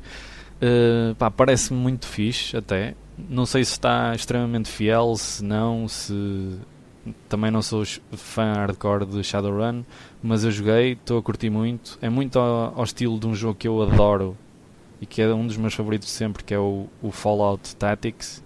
Está muito ao estilo disso e eu estou a gostar mesmo muito. Também vai ser algo que eu vou jogar muito daqui para a frente. E acabo aqui, a não ser que queiram que eu diga já o Pick of the Week. Sim, sim. É? Uh, vou acabar então com o Pick of the Week que é o tal jogo que faltava dizer naquele Humble Weekly Bundle, que ganha o título do jogo mais bizarro, mais estúpido e ao mesmo tempo mais espetacular que eu já joguei na minha vida, que é o MacPixel. Eu já sei qual é. Eu tenho exatamente a mesma opinião que tu, porque eu não sabia o que é que era, fui experimentar e tipo, what the fuck is this? Mas é bem fixe. É a cena mais altamente que eu já vi, porque eu adoro este tipo de, de, de cenas completamente ridículas, sem lógica nenhuma, de tanta lógica que não faz, que dá a volta e acaba por fazer. É daquelas coisas que é tão mau, tão estúpido, que dá a volta completa e é espetacular. Yeah. Pá, isto de tentar explicar este jogo é, é, é, uma tarefa mais difícil de sempre para mim, mas eu, eu vou tentar só dar algumas dicas. Nós somos Epá, um... se, se conseguires, eu dou-te um prémio. não vou conseguir, vou só tentar dar algumas dicas e depois vocês que nos estão a ouvir vão, vão procurar o jogo e joguem e tirem as vossas conclusões. Mas isto é um senhor chamado MacPixel. Logo o nome, espetacular. Melhor nome de sempre para uma personagem. Uh, e o MacPixel tem que salvar o dia em 20 segundos por cada cenário em que ele se encontra. Ou seja, temos vários capítulos, em cada capítulo temos vários cenários em que nos encontramos, tipo dentro de um avião, ou numa floresta, ou dentro de uma casa, ou whatever. Uns, todos os cenários possíveis e imaginários uh, estão lá. E, um, e, nesses cenários há sempre tipo uma bomba, normalmente é uma bomba, ou um bocado de dinamite, ou algo que faz explodir tudo. Uh, e nós temos que salvar esse cenário em 20 segundos. Uh, primeiro, uh, o nível de interação básica do MacPixel com as pessoas e os objetos do mundo é mandar-lhes biqueiros, que eu acho delicioso. eu acho que é era um, genial.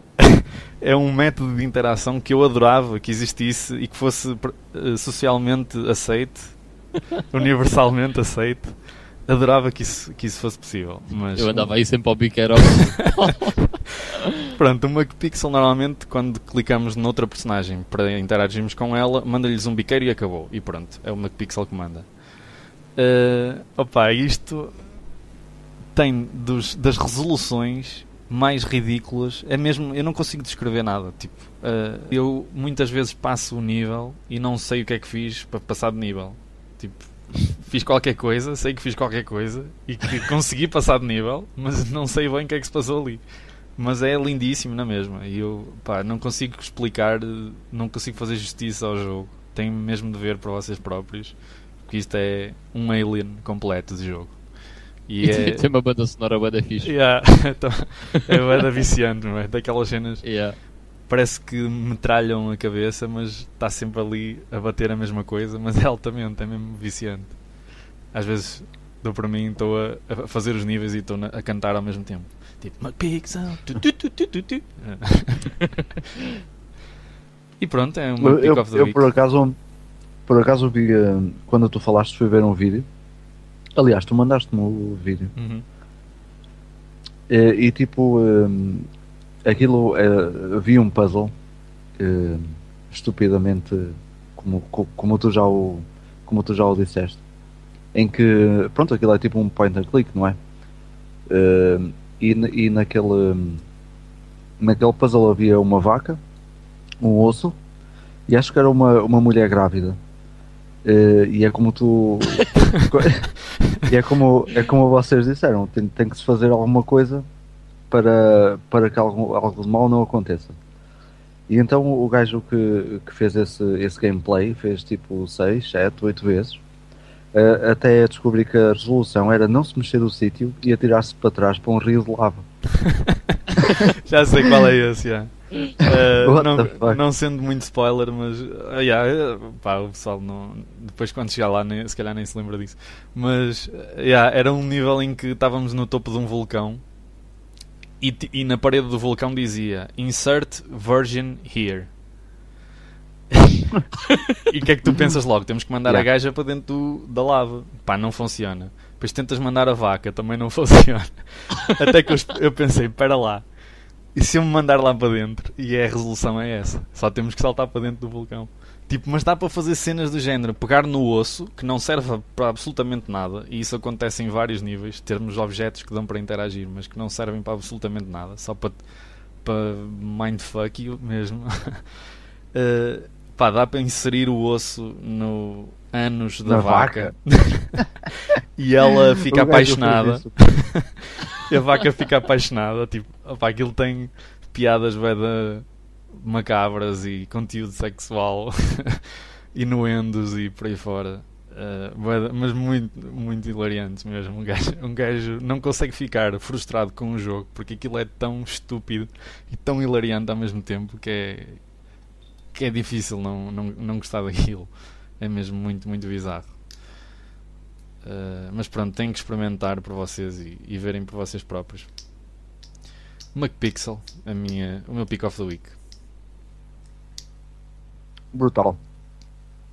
Tenho que jogar isso mesmo. Um, e pronto, foi então o Playing Now. Aqui também seguimos as nossas escolhas uh, semanais. Portanto, não deixem de testar todos os jogos que aqui falamos.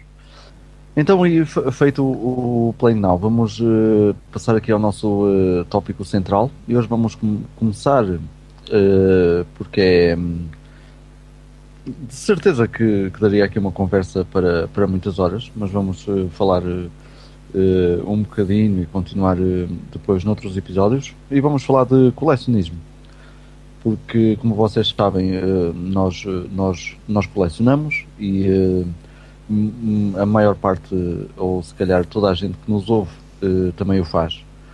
E achamos sempre interessante falar, um, falar alguns temas relacionados com, com o colecionismo, não só de nós para vós, mas esperamos também a vossa interação, porque certamente também aprenderemos aqui o interessante é aprendermos todos.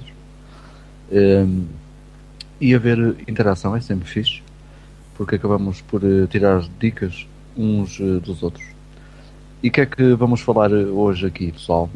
Uh, então, uh, vamos começar pelos. Uh, nós vamos basicamente tentar explicar-vos como fazer um colecionismo low budget, ou seja, em que vocês vão pagar sempre um preço abaixo do preço de mercado, entre aspas, porque tal coisa não é propriamente existente nessas coisas. Um, mas vamos tentar fazer-vos perceber como é que podem poupar um bocado e não pagar uh, o preço retail, como se costuma dizer, pelos videojogos todos. E se calhar vamos começar por uh, vos explicar onde não comprar jogos uh, usados. A menos que vocês queiram muito e queiram mesmo gastar o dinheiro. yeah. Mas eu vou começar então por um exemplo, e que é muito conhecido de todos nós, que é o eBay. E yeah. por, porquê é que eu digo isto? Basicamente, as pessoas baseiam-se, baseiam os preços daquilo que estão a vender no eBay. É muito simples, vão ao eBay, escrevem o nome do jogo, veem a que preço é que ele anda e tada, é esse o preço do jogo. Uh, isto uh, é válido uh, algumas vezes, mas outras vezes não é válido. E não é válido porque, por exemplo, se for vocês pesquisarem no eBay UK por Dragon Ball Z Legend para a Sega Saturn, vocês vão encontrar coisas, dos, coisas do estilo 40 libras. ok. Uh, porquê? Porque o jogo só saiu uh, em certos países, incluindo Portugal. E cá existe a pasada. Enquanto no UK não existe. é normal que lá seja muito caro e aqui seja uh, bastante comum e consegue encontrar-se bastante barato. Portanto, o eBay não é uma forma de, de se fazer uma espécie de avaliação àquilo que vocês têm para, para vender ou que querem comprar. Uh, e uh, é óbvio que, sendo que as pessoas avaliam os seus jogos pelos preços do eBay, basicamente o preço do eBay é aquilo que as pessoas consideram o preço retail. Logo, vai ser o preço provavelmente uh, mais alto, a menos que há outras situações, obviamente, é que as pessoas são malucas, que vocês vão encontrar. Portanto, é provavelmente, se vocês uh, querem comprar um jogo, é o sítio provavelmente mais caro onde vocês o vão encontrar, é em sítios tipo eBay. Uh, e passo a palavra para um de vocês para darem um outro exemplo, vocês se lembrem. Olha, eu, eu... acho que o, o OLX e o, e o custo justo, que também devem ser uh, familiares de toda a gente, começa a, começa a ter uh, preços que, que são ridículos mesmo.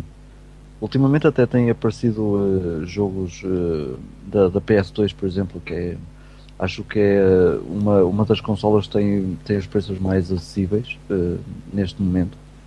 Apesar de serem a maior parte jogos, uh, jogos banais, que há muitas cópias e etc., mas tem preços bastante acessíveis.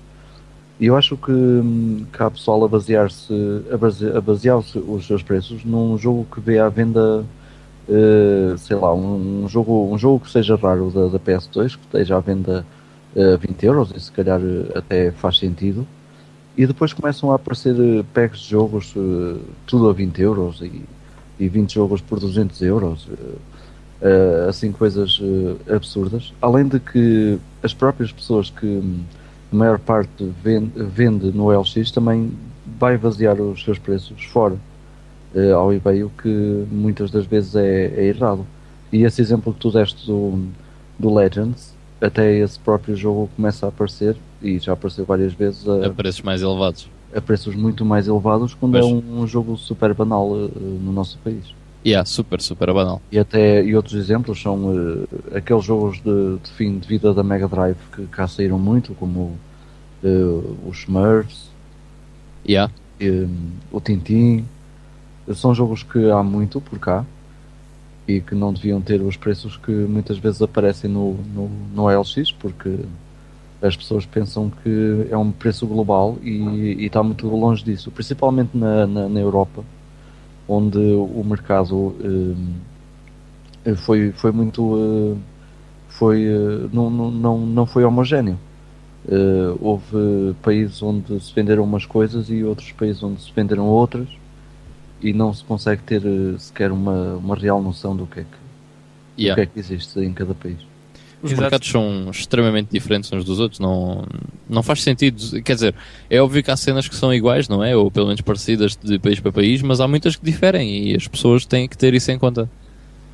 Exato, Claro. acho que o problema, o problema maior de, que se verifica nesses sites que vocês falaram, eh, principalmente nos portugueses, é que hum, isto so- sofreu um, um enorme efeito de bola de neve, que é começou-se por ir eh, essas pessoas que começaram a vender jogos no, no OLX, OLX, custo justo, leilões e essas coisas todas, hum, vão ao eBay ver os preços o que faz com que os, pre- os preços inflacionem para coisas que não deveriam estar inflacionadas. Depois venham a seguir, uns meses mais tarde, que se vai basear naqueles que esta- já estão no OLX, que já foram inflacionados por eBay. Ou seja, isto é tipo, é em catadupa, é uns atrás dos outros. Os que vêm a seguir influenciam-se pelos que estavam antes deles e, e metem preços ainda mais in- inflacionados.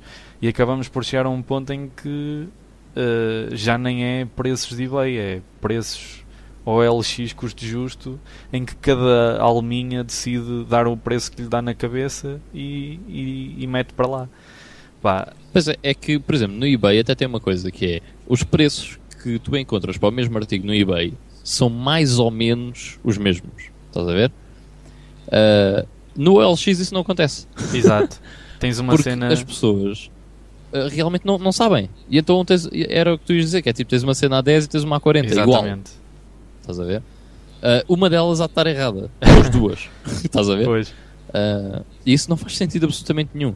Mas isso vai porque as pessoas não conhecem e vão ao eBay e veem o preço maior e metem lá. Estás a ver? pois, E nem sequer se lembram de abrir as completed listings ou as sold listings, que é aquilo que vendeu. exato. Porque o que está à venda não vendeu. o que está à venda está lá. Pois e muitas coisas, Sim. tanto no eBay como no OLX e custo justo, há muitos anúncios que estão lá há anos, literalmente. Tipo, eu, eu, Yeah. eu conheço de só pelo thumbnail minúsculo. Conheço anúncios no OLX e no custo justo que já lá estão tipo há dois anos e que nunca saíram dali porque a porra do preço não mexe. Está ali tipo 50 euros por uma coisa estúpida Yeah. que não vale nada. Tipo, e os gajos teimam naquilo e aquilo continua lá. Uh, Pois. no eBay é a mesma coisa. É- Essa, E depois há, há um... Sim, sim, desculpa. não, diz. só acabar que essa tal dica hum, que tu deste é muito boa e é exatamente isso que eu costumo fazer quando vou ao eBay, porque não tenho assim muita, muito hábito de ver preços lá, precisamente pelo que já falamos. Mas essa dica de, em vez de ver tipo o Buy It Now de qualquer que estiver lá na primeira página, ir ver os completed listings e assim ter mais ou menos uma noção do que é que o pessoal anda a pagar pelo jogo, que é um, um conceito algo diferente do que o que é que o jogo vale. Mas mesmo Sim, assim completamente, já está mais ou está. menos ap- aproximado daquilo que pode ser. Tipo, se há 20 ou 30 pessoas que dão uma determinada média de preço por um jogo, podemos considerar que é mais ou menos aquele preço que, se- que é razoável ou que é considerado razoável. Ah, agora, Pois é, pá, é, é tal cena que é tipo: o, o jogo vale aquilo que a pessoa quer pagar por ele. exatamente. Ponto. Estás a ver? Porque são jogos usados. Ninguém lhe põe um preço. Ninguém te impede de vender o jogo a 100. Ninguém te impede de vender o jogo a 1. Percebes? Porque é um jogo, é teu. Tu fazes aquilo que tu quiseres com ele, não é? Ah, infelizmente hoje em dia parece que já não é bem assim. Mas pelo menos ah, com este tipo de jogos ainda é assim. E se tu fazes o que, o que quiseres com ele, tu tanto pode- podes pôr a 100 como a 1. Agora, o que interessa é se vais conseguir vender a 1 e se vais conseguir vender a 100. Percebes? Exatamente. É assim, eu posso ter eh, um FIFA 97 que vale virtualmente nada, praticamente. Ou um 95 vale, que ainda vale menos, eh, que não vale praticamente nada. eh, e, e metê-lo no eBay a 70 libras. Buy it now. Eh, isso não quer dizer que ele vá vender. Aliás, não vai de certeza vender.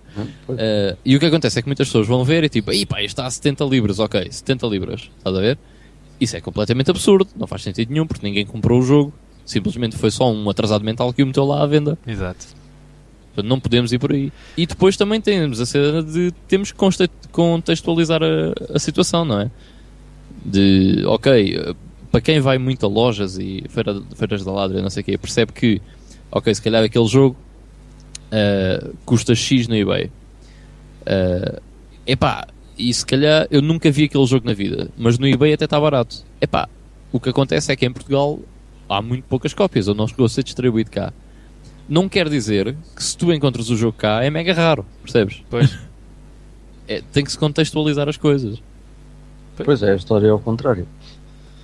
Pois é, a tal história do, do Dragon Ball da Saturn, não é? Para nós, que é super comum, não pode valer ou não pode ser vendido, não, devir, não deveria ser vendido, assim é que é, pelos preços que andam no, no eBay UK e noutros lados. Tipo, Olha, faz... vou dar-vos outro, outro exemplo. Se vocês quiserem um Chrono Trigger, vocês vão provavelmente pagar uh, eh, 30 euros por ele. Quer seja no eBay, quer seja num site português. À volta de 30 euros. Porquê? O jogo cai é muito raro, ok. Uh, não há muitos. Eu estou a falar da versão japonesa. Não há muitos, porque, porque só saiu no Japão. E embora muita gente tenha importado uma cópia, não há por aí, não é? Nós não vamos à Feira da Ladra e vemos um Chrono Trigger. No entanto, no Japão é mega comum. O que acontece é que as pessoas importam as cópias e depois tentam vendê-las para aí por 3 eh, ou 4 vezes o preço que lhes custou. Porque se vocês souberem procurar, vocês encontram cópias do Chrono Trigger vindas do Japão já com portos para aí por 7, 8 euros, completas. Uh, portanto, lá está, há a coisa de contextualizar, ok? Que é cá realmente não há muitos, mas procurem um bocadinho, esforcem-se que encontram bastante mais barato. Exato. Isso vai de encontro com uma. Eu sei que nós estávamos a falar em coisas que não deveríamos fazer, mas eu vou aproveitar essa cena que disseste para introduzir uma coisa que me parece uma boa regra de ouro para qualquer colecionador. Pelo menos uh, qualquer colecionador razoável. Uh, que é não tenham uh, medo de esperar por um jogo, mesmo que seja uma coisa que vocês queiram mesmo muito Uh, a não ser que seja uma coisa muito difícil de aparecer. Pá, mas se veem que é uma daquelas coisas que de tempos a tempos até vai aparecendo uma cópia ou outra, não tenham medo de esperar e não se atirem de cabeça ao primeiro que, que aparece.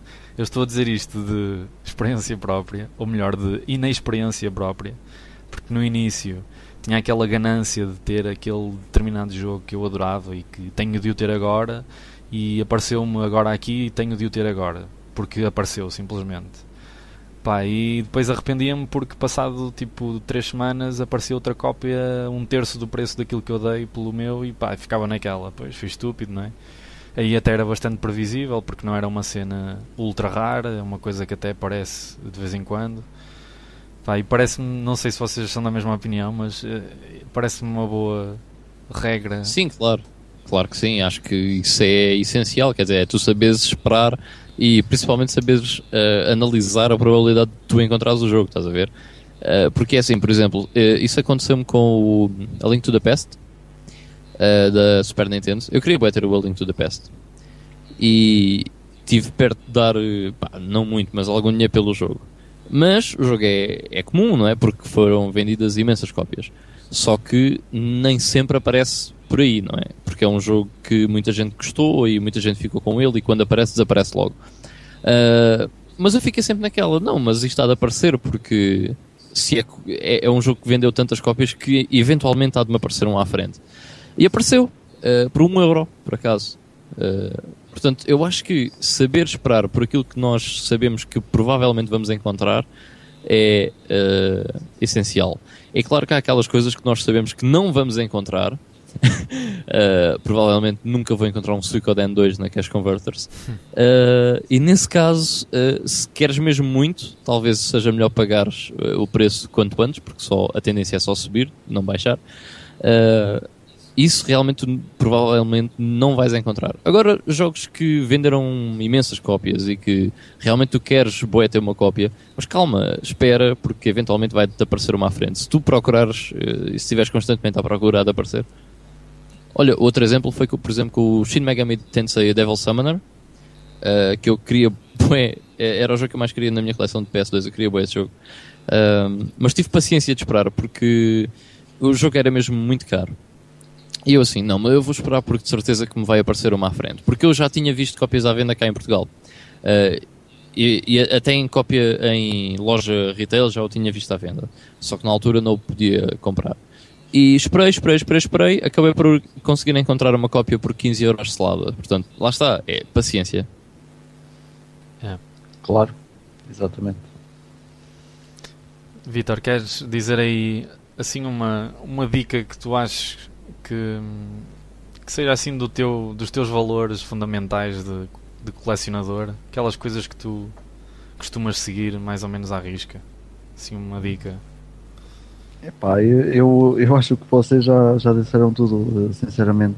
Uh, acho que a, a, paciência também é, é, é uma boa dica, uh, obviamente. E, e, depois não, não, uh, não ir logo atrás, não ir logo atrás da primeira cópia. Nós, eu até posso falar em relação a mim, porque eu não tenho, e acho que tu também, Miguel, neste momento, não temos assim feiras nem lojas perto onde possamos ir e então pronto, se queremos alguma coisa ou se andamos à procura de alguma coisa específica temos que temos que ver uh, sites na, na, na, internet e etc mas mesmo, mesmo aí há, não é não é procurar e, e comprar o primeiro uh, que, que, nos apareça uh, a, a, maior parte das vezes o melhor é, é nem comprar logo o, o, primeiro nem que seja a única cópia que, que, nos apareça no, no, no, eBay ou no OLX ou etc e mesmo aí há que ter uma certa uma certa calma e, e, e esperar e, ir vendo. Exatamente. Até porque hoje em dia, um, e é preciso ter muito cuidado porque parece que está a haver uh, uma onda de, de burla uh, nos sites uh, em Portugal. e então aí é que temos de ter cuidado porque às vezes parece que aquele preço que é extremamente baixo e depois, enfim. Sai-nos dali uma coisa que não estamos a contar. Eu, e, e tem acontecido ultimamente, é preciso ter muito cuidado. É, é, já há vários casos, por acaso, que eu, que eu ouvi falar disso. Uh, mas, entretanto, lembrei-me também de uma situação uh, para ilustrar essa da paciência, tal como o Ivan falou do Shin Megami. Um, um dos jogos que eu mais adoro na, na Dreamcast, que vocês provavelmente devem saber, uh, é o, o Skies of Arcadia e que é um jogo que não aparece todos os dias, nem todos os meses. Uh, nem todos, nem os, todos anos. os anos. uh, e eu, pá, mas é daquelas coisas que está na minha wishlist, tipo no topo, tipo, das coisas que eu mais quero ter de todas as consolas. Essa era uma delas. Pá, e felizmente não, não, não, isso não aconteceu, ou melhor, eu não decidi que esse jogo era dos que eu mais queria naquela altura da, da maluqueira do início. Ou seja, foi numa altura em que eu já tinha mais ou menos essa ideia da paciência eh, estabelecida. Então, uh, mas mesmo assim há sempre aquela tentação e eu todos os dias praticamente, tipo, ia ao eBay e via se havia alguma cópia tipo a ser licitada e se dava para entrar no, no negócio e levar aquilo por um preço razoável. Uh, ou então dava uma espreita dela no, na Chill Out Games, que de vez em quando aparecia lá uma cópia, mas era tipo, aparecia 40, 40 euros para aí e no dia a seguir já não estava lá. Uh, ou seja, daqueles jogos que mesmo estando a um preço muito alto, uh, vai logo no instante quando aparece. Pá, eu resisti a várias tentações dessas, até que há uns meses atrás do nada, assim mesmo out of the blue, apareceu-me uma cena na net de um, de um gajo que tinha vários jogos da Dreamcast, um deles era esse, e que até estava à procura de fazer trocas em vez de, de vender. E eu perguntei-lhe o que é que ele queria, e ele, como é grande fã de GameCube, uh, uh, tinha uma lista de. uma wishlist de jogos da GameCube que lhe faltavam, e um deles era um jogo que eu tinha, e propus a troca e por um jogo até que é bastante acessível e que eu até já recuperei, entretanto, já o tenho outra vez, da GameCube, uh, posso dizer até qual era, o primeiro Resident Evil, uh, acabei por fazer troca direta por um jogo que eu absolutamente adorava e que consegui um excelente negócio, acho eu, na minha opinião. Se calhar há pessoas que gostam mais do, do, do outro do que eu, mas pronto, neste caso. Uh, acabei por conseguir porque soube esperar e dizer não, eu sei que pode ser daqui tipo a 10 anos, mas eu vou tê-lo na mesma e será por um preço a que eu não, me, não olho para trás e diga porra, deixei ali a minha carteira num, num jogo. Uh, pá, regra geral, uh, acaba sempre por compensar, esperar mais um bocado. Yeah.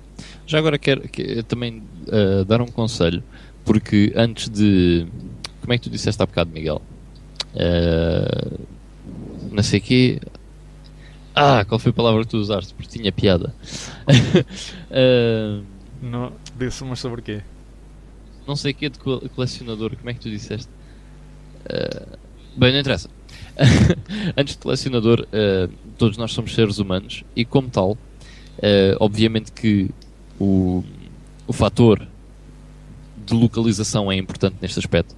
Mas eu, como estou perto de várias lojas, relativamente perto de várias lojas, e uh, da Feira da Ladra, e de outras coisas, como por exemplo a Amazon UK, Chill Out Games e não sei o que é, que é tudo na internet, eu evito ao máximo ir ao OLX. E geralmente só visito o OLX quando por acaso me mandam um link, uh, pessoas que sabem que eu estou interessado em X coisa ou uma cena assim. Porque uh, eu também tenho sanidade mental enquanto pessoa e como não sou abutre, nem gosto de ser ridículo, não ando a tentar subir o preço às coisas do OLX oferecendo mais quando o negócio está feito, por exemplo. Uh, e como já tive pessoas que são sem escrúpulos, digamos assim, em que o negócio está feito, mas alguém oferece mais e eles acabam por aceitar a, a oferta da pessoa que, que ofereceu mais. Uh, eu deixei de ir ao OLX porque acho que é um site em que nesse aspecto é absolutamente ridículo. Eu, eu preferia ser como Coisas e como o antigo Miau, que já vai deixar de existir, em que chega-se ali, clica-se no comprar, já está. Tadã, that's it. Uh, em vez de ser basicamente um leilão em que não é um leilão. Uh, isto acontece porque há pessoas com falta de escrúpulos, basicamente.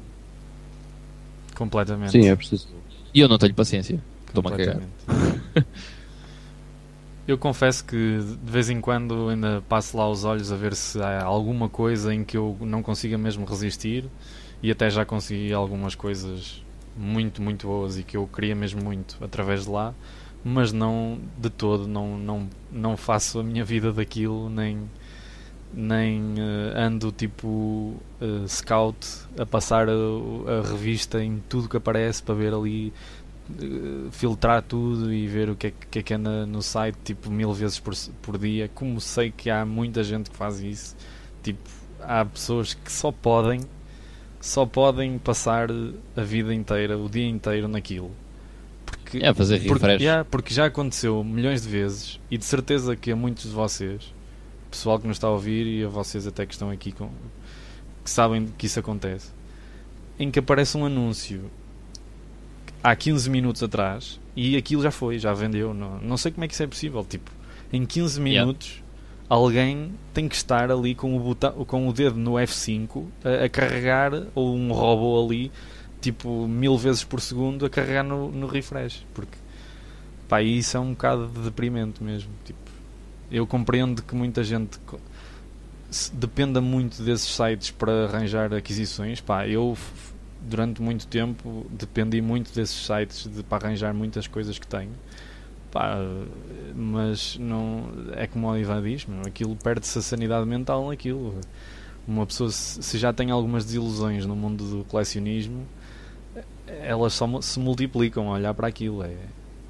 Então. Ah, olha, a última, a última que me aconteceu foi com Resident Evil 2 para a PS1 e era 10 euros. Eu mandei mail à pessoa e ela tipo, ok. E eu assim, ok, então quando é que eu posso ir buscar? porque a pessoa ia entregar mesmo em Lisboa. Uh, e a pessoa demorou um bocado a responder e depois respondeu: uh, Afinal, já vendi a outra pessoa. E eu, tipo, ah, ok. e, e, eu respondi: tipo, ah, reticências, ok. Uh, para a próxima, se faz favor, avise que é um leilão. e ela disse: Ah, não sei o quê, quem oferecer mais, leva. E eu, assim, por acaso lembrou-se de me perguntar quanto é que eu dava. Pois. Enfim. Uh, mas enfim, é ridículo. Uh, porque lá está, é leilões que acabam por ser. por não ser leilões. mas é o que são, é verdade. Olha, eu deixei mesmo de, de, de usar. Aliás, eu uso, mas uh, só procuro cenas aqui perto. Ou na minha.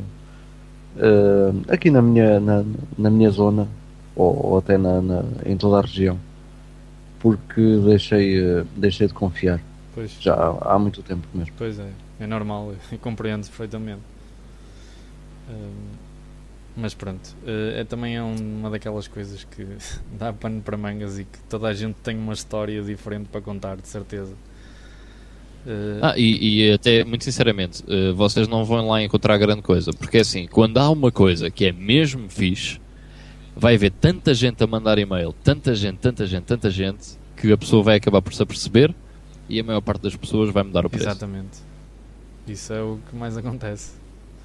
1% da população tem o caráter, o caráter de não mudar o preço. O resto dos 99% muda. Epá, por acaso, agora me lembrei-me, houve uma pessoa, uma só, de, muito, de tanto tempo que, que já coleciono, eh, mas houve uma pessoa de um negócio do LX em que tinha uma cena mesmo muito, muito boa e eu fui o primeiro a contactá-la e ele num dos e-mails disse-me eh, tive tipo mais mais de, de 20 e-mails que o gajo me disse que tinha tido, não sei se é verdade ou não, mas ele disse, pá, tive mais de 20 pessoas a contactar-me e até alguns que me ofereceram mais, mas vou-lhe aca- vou-lhe vender a si porque foi o primeiro e eu não gosto de, voltar atrás e dizer, ai afinal já vale mais e agora vou vender a outro. Pá, mas uma, Isso é que é uma pessoa decente. uma pessoa em milhares, tipo, isto não é a regra, isto é a exceção que prova a regra. Yeah. Lá está. É o espírito do mercador. Exatamente. Como diz o nosso eh, Ivan Barroso. É mesmo. É a opinião dele e tem, tem razão. Ahm, Os portugueses são os marcadores. Concordo totalmente. Ahm, pronto, não sei se vocês querem ah, dizer mais alguma coisa, mais alguma dica que queiram deixar. Eh, epá, colecionismo low cost, tenham paciência, vão às cash converters, vão à Feira da Ladra, eventualmente vai aparecer aquilo que vocês querem. Exatamente. Mesmo que demore muito tempo, epá, provavelmente vai aparecer. Se vocês tiverem muita paciência e se não forem preguiçosos, tipo, levantem o rabo da cadeira e cheguem à Feira da Ladra às 6 da manhã. Exatamente. Se querem mesmo aquilo, então têm que fazer por isso, não é? Yeah. Se vocês acham que chegam à Feira da Ladra às 10 da manhã e está lá tudo o que vos apetece, esquece, esquece. Não vale a pena, não, não vai acontecer. Porque. Tenho, eu tenho que sair daqui à uma da manhã para estar lá. Uh, uma cena que, que é muito má na Feira da Ladra e que na Feira da Vandoma isso não acontece, uh, pelo menos eu quando lá estive não vi acontecer, que é, na Feira da Ladra há imensos resellers. Uh, há pelo menos 5 bancas que estão lá todas as terças-feiras e todos os sábados a vender jogos. Essas bancas vão buscar jogos às outras bancas. Ou seja, se aparecer um bom deal, eles vão buscar às outras bancas, trazem para as bancas deles. Isto acontece sempre, todas as terças e todos os, e todos os sábados, e os melhores deals são roubados, digamos assim, por esses gajos que estão sempre lá.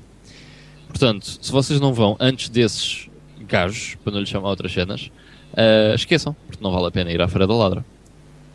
Eu, por exemplo, já cheguei uma vez à Feira da Ladra ah, e aí às 7h10, 7h20 da manhã, perdi uma Spectrum por 5 segundos. Porque um dos resellers ah, apanhou a Spectrum antes de mim. E ele tinha acabado de chegar. E foi chato. Porque eu, por acaso, na altura ainda não tinha uma Spectrum e curtia, curtia bem ter uma Spectrum. Porque eu curtia e ele só quer fazer dinheiro. Exato. O mais triste é isso. Mas enfim. Yeah. Uh, portanto, epá, não sejam preguiçosos. Porque se querem ser preguiçosos, uh, abram já o eBay UK e gastem dinheiro. Nem mais. Mais nada. Nem mais.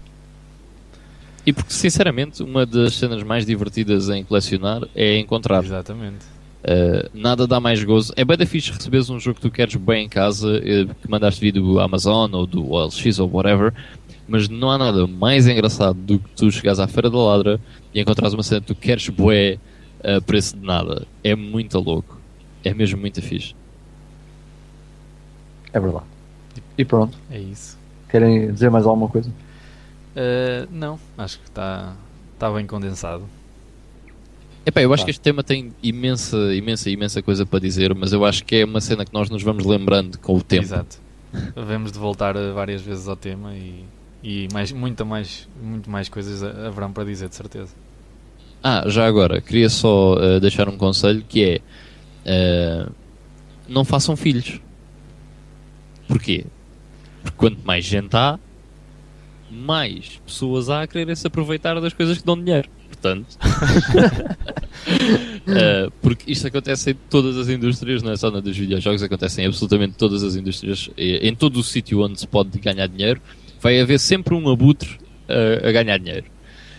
E é o que aconteceu ao colecionismo de videojogos, que é as pessoas sabem que as pessoas querem, portanto, a maior praga são essas pessoas que fazem dinheiro do colecionismo. Sim, até a gente não percebe nada disto. É, exato. Mas sabes, esses são os que me dão mais gozo, porque eles não percebem nada daquilo, mas têm a mania que sabem. Uh, porque têm uma banca.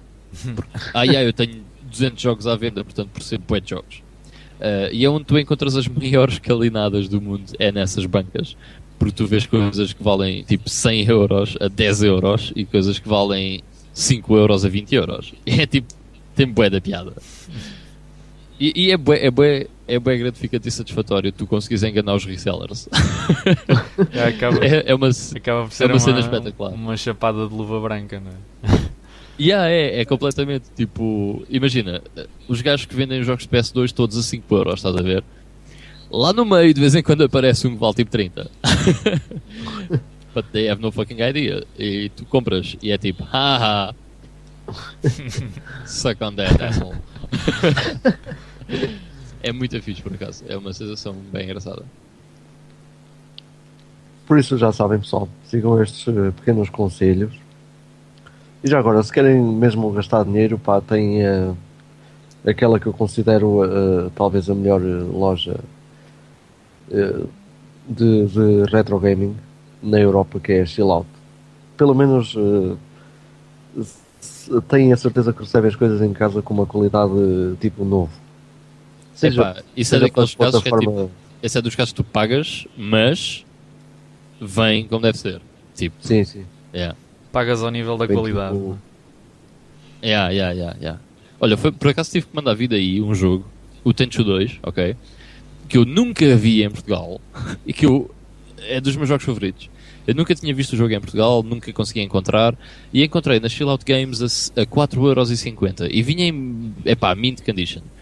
Uh, e lá está, foi daquelas cenas que é do estilo, ok, não é caro, eu quero boé, I don't care, mandei vir, está-se bem. sim, sim, mesmo a, a Chill Out costuma até vai, vamos buscar um bocado aquela conversa que tivemos há pouco em que em Portugal pode não haver, mas lá há boé. Yeah, exato, por, isso é as coisas é ficam, yeah, ficam a um preço acessível. E mesmo em coisas, uh, no, no, noutras coisas que até nem haja muito, a Chilota às vezes tem, tem boas uh, surpresas. Pá, por exemplo, nós, é, não, nós é tão temos, vasto. Nós somos um país em que adota as consolas uh, mais perto do fim de vida do que propriamente do início de vida. pelo menos tem sido assim. Pode vir a mudar, mas tem sido assim. o que acontece é aquilo que tu até falaste há bocado, que é, há muitos jogos que saem no final da, da, da, vida da consola em que caçam boeda comum, estás a ver? Uh, e lá e, e, cá não há muitos dos jogos que são do início, estás a ver? Da consola. Isso é uma cena que se nota uh, bastante no mercado português. O que acontece é que esses jogos na chill out são bastante baratos, porque existem à pesada. Uh, e esse é o tipo de jogos que vocês, se não mandarem vir, provavelmente vai ser difícil de encontrarem por cá, porque não vão haver muitos vão haver muitos daqueles jogos, se calhar, que até são bastante caros na chill out, porque não há muitas cópias, porque saíram para aí 3 anos depois da, da consola estar descontinuada. Uh, e cá, esses são se calhar mais comuns do que aqueles que são os primeiros, estás a ver? Exato, exato. Mas uh, pronto, lá vai, uh, lá vai dar a isso. É, o, o site é tão vasto que vale a pena perder um bocado a ver tudo Uh, há, há consolas que têm, têm 30, 40 páginas yeah. e lá pelo meio acabamos sempre por encontrar alguma coisa que, ah, sim, sem dúvida. que nós queremos e que não estávamos à espera de ver. Já agora, quero deixar outro conselho em termos de colecionismo low cost. Vocês não querem gastar muito dinheiro em colecionismo, uh, não pensem em colecionar Super Nintendo. Ou pelo menos não comprei nada de Super Nintendo a não ser uh, em sites da especialidade, digamos assim, porque é tudo super caro. Até jogos da treta são bem da caros.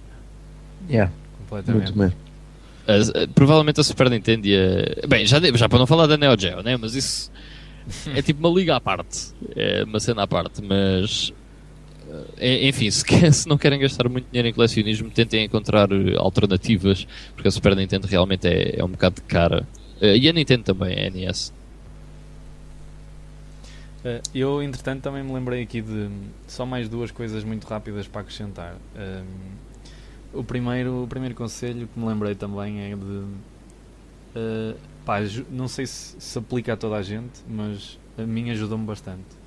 Pá, ajuda mesmo muito fazerem uma wishlist.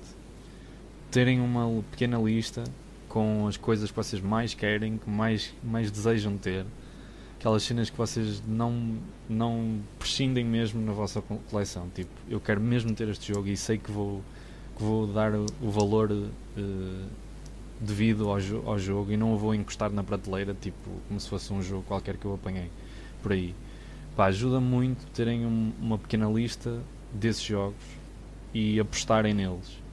E depois, uh, mesmo que não os consigam todos, só consigam alguns, uh, podem ir colecionando outras coisas, mas não se esqueçam daqueles. Uh, e o segundo, que está um bocado interligado também com isto, é que pá, se, se, estamos a falar de colecionismo low cost, a ideia é racionar um bocado o, o budget que nós temos, não é? Tipo, se temos um budget muito limitado ou algo limitado, uh, temos de ser inteligentes com esse, com esse budget. E, ou és reseller. Exatamente. Mas considerando aqui. E resell, uh, só uma cena: reseller colecionador é igual a reseller. Estou-me a cagar. Exatamente. Totalmente. Um, mas pá, se vocês uh, têm um budget, imaginem, vocês definem um valor completamente à sorte pá, eu só posso gastar por mês 50 eh, euros em jogos. Ou em dois meses só posso gastar 50 euros. Se vocês se perdem com coisinhas do género comprar um joguinho boeda comum agora, ah, mas isso só são 4 euros.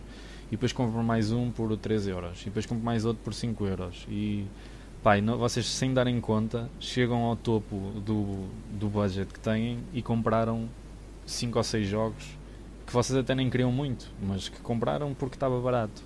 E às vezes nem sempre o estar barato uh, compensa, não é? Na altura.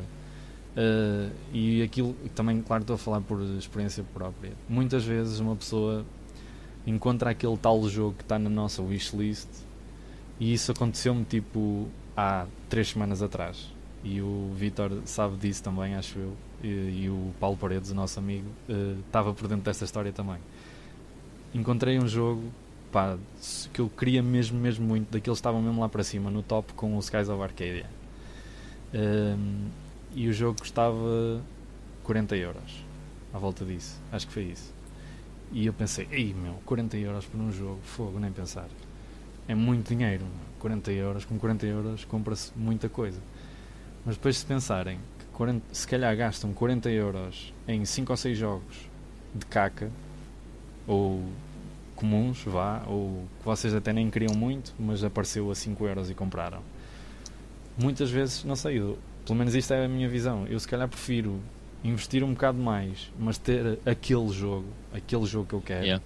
do que me perder e comprar 5 ou 6 coisas que eu vou encostar na prateleira. Tipo, vou jogar 5 minutos e dizer, já, yeah, fiz, vá, caixinha, prateleira Pá, não sei. Yeah, é um bocado... as, prat as prateleiras enchem-se. Pois. uh, se calhar mais vale ter uma prateleira um bocado mais modesta, mas ter ali aqueles títulos que dá gosto olhar e dizer adoro aquele jogo e vou pegar nele e vou jogá-lo pela milenésima vez.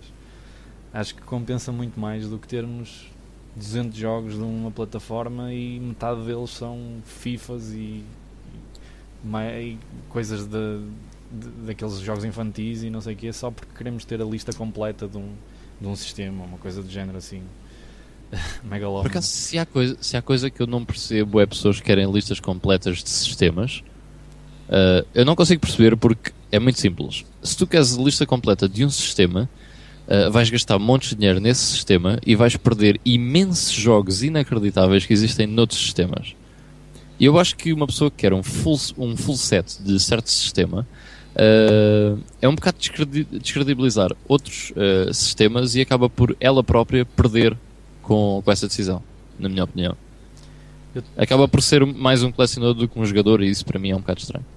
Eu, eu também não. Pá, eu respeito quem o faça, tipo, cada um tem a sua, o seu objetivo. Sim, claro, exato. E até uma coisa boa, ter, é outra dica que pode ficar aí, ter um objetivo, tipo, uh, não querer colecionar tudo.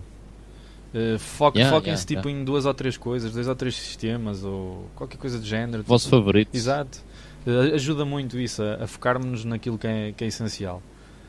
Uh, pá, eu também sou um bocado dessa opinião. Tipo, não, eu não, não consigo imaginar a utilidade e o valor de ter, tipo, opá, yeah, pronto, ok, é tipo um achievement, tipo um, um, um, um risco no, no teu, nos teus troféus. Tipo, tenho tudo da plataforma X.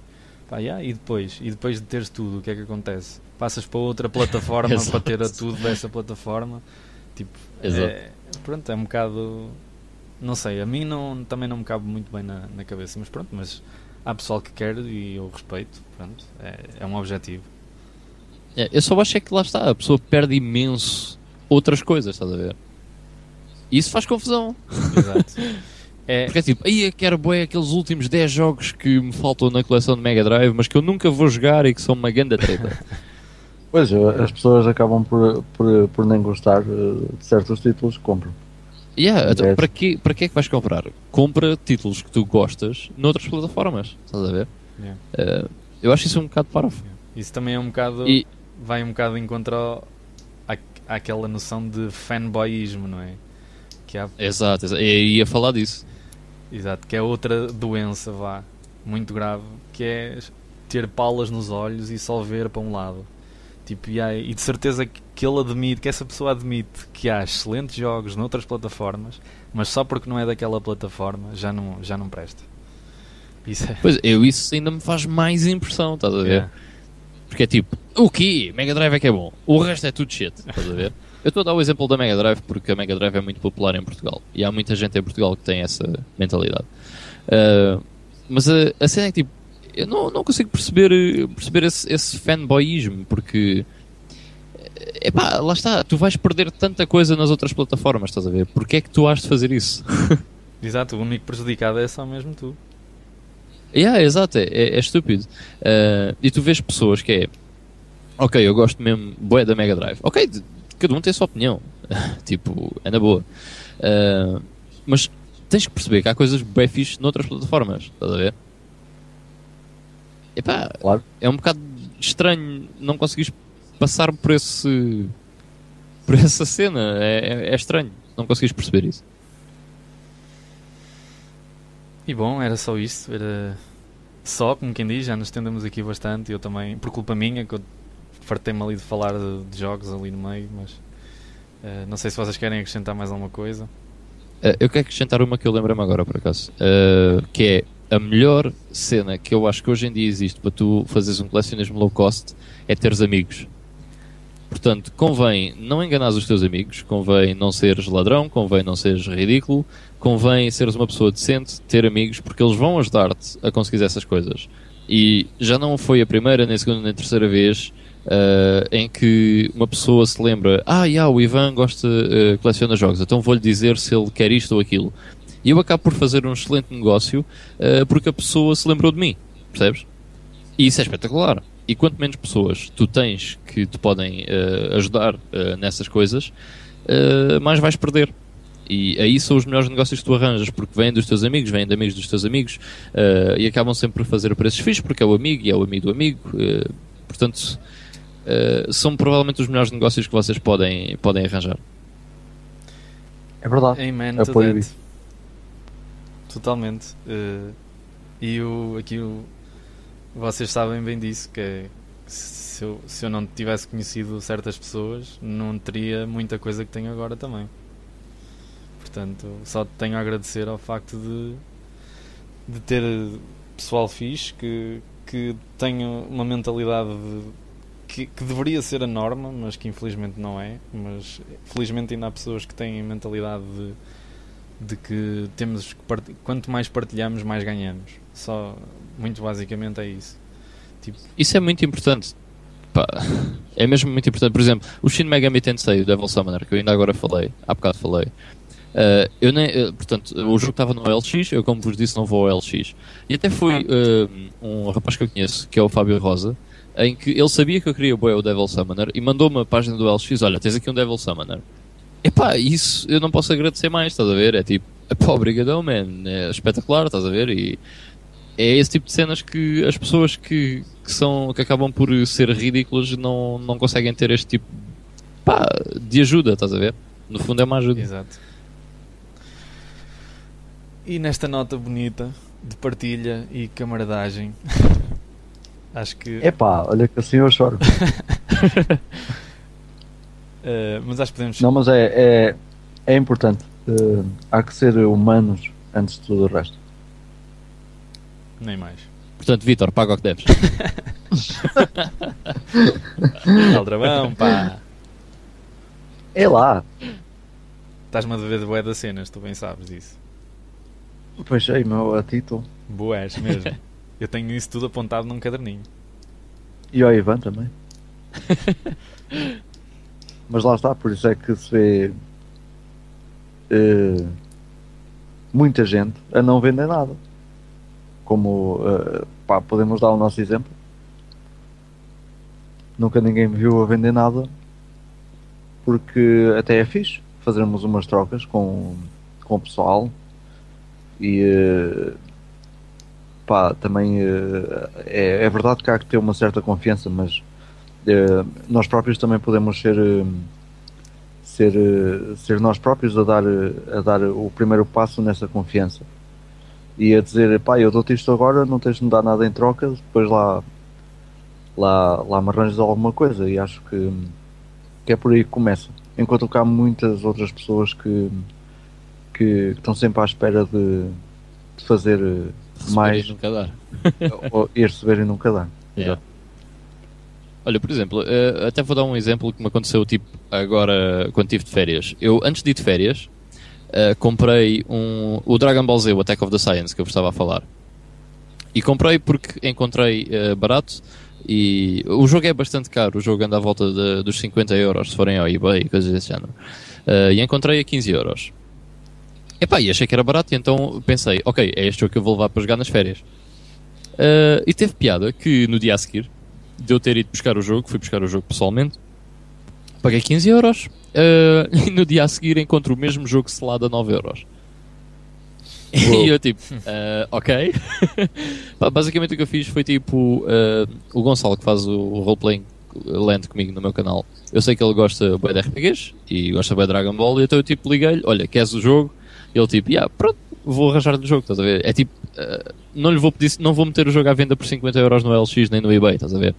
Uh, porque sinceramente não, não, é, não é preciso, eu prefiro fazer o favor à pessoa, estás a ver? Porque a pessoa pode-me fazer um favor a mim, tipo, uh, é a cena de não ser parvo, man, não, não nos estarmos a aproveitar das outras pessoas, estás a ver? Yeah. E há tantos por aí agora. Ui, imensos. Só a cambada de granadas que cai para aí no Facebook por dia. é verdade. Nem vale a pena falar disso. Yeah. e pronto. Querem adicionar mais alguma coisa? Por mim está tudo. Podemos voltar yeah, ao tema depois noutros episódios, mas para já. É melhor, senão isto fica. Ginormous. Ginormous. Sempre quis dizer esta palavra. é bem fixe. Foi hoje. ok, então pronto. Uh, sendo assim, fica por aqui uh, o GameStorm desta semana. O 14 uh, deste podcast em português. Obrigado. Uh, quero apenas deixar o, um agradecimento a toda a gente que nos ouve e que nos tem acompanhado. Deixar também um agradecimento especial ao Ivan Barroso que já é quase ou já é praticamente da, da casa e tem feito parte do, do, do, podcast e é sem dúvida um elemento importante. Sim, eu quero, uh, e ao... eu quero eu ia mesmo deixar um agradecimento especial ao Ivan que me substituiu e bem. Uh, aliás, eu temos que deix, deixar de convidar o Ivan o Ivan Barroso, porque depois é uma fasquia muito alta cada vez que eu regresso, tipo, não, não consigo não consigo ficar ao nível, tipo, isso não pode ser, portanto, o Ivan Barroso, desculpa, mas tive, tiveste os teus 15 minutos de fama, uh, por isso já chega, vá. Ele até teve para aí 6 horas. É verdade, é verdade. Já teve muito mais do que muita gente uh, consegue, por isso. Não, estou a brincar. Obrigado, Ivan, e és bem-vindo sempre que quiseres. Claro que sim. Eu, eu, também tenho de deixar o agradecimento ao Charrua, que também me substituiu aí num episódio e que vai falar de uma cena que é bastante interessante e que pouca gente uh, conhece em Portugal, que é modding. Exatamente. E ele tem muito jeito para aquilo. não é, não é tuning, é mesmo tuning aquilo. aquilo é o, o Charrua não faz tuning, faz tuning. Não, não, eu tenho, eh, como eu disse no, no episódio, já tenho aqui um trabalhinho feito por ele e estou muito contente. E até deixei a dica ao pessoal para não terem medo e falarem com ele sobre qualquer coisa. E pronto, posto isto e dados os agradecimentos, eh, acompanhem-nos sempre e eh, interajam connosco, deixem comentários e cenas. Obrigado. Fiquem bem pessoal e lembrem-se, don't be a bitch. Não sejas praia. And that's it. ok, tchau pessoal.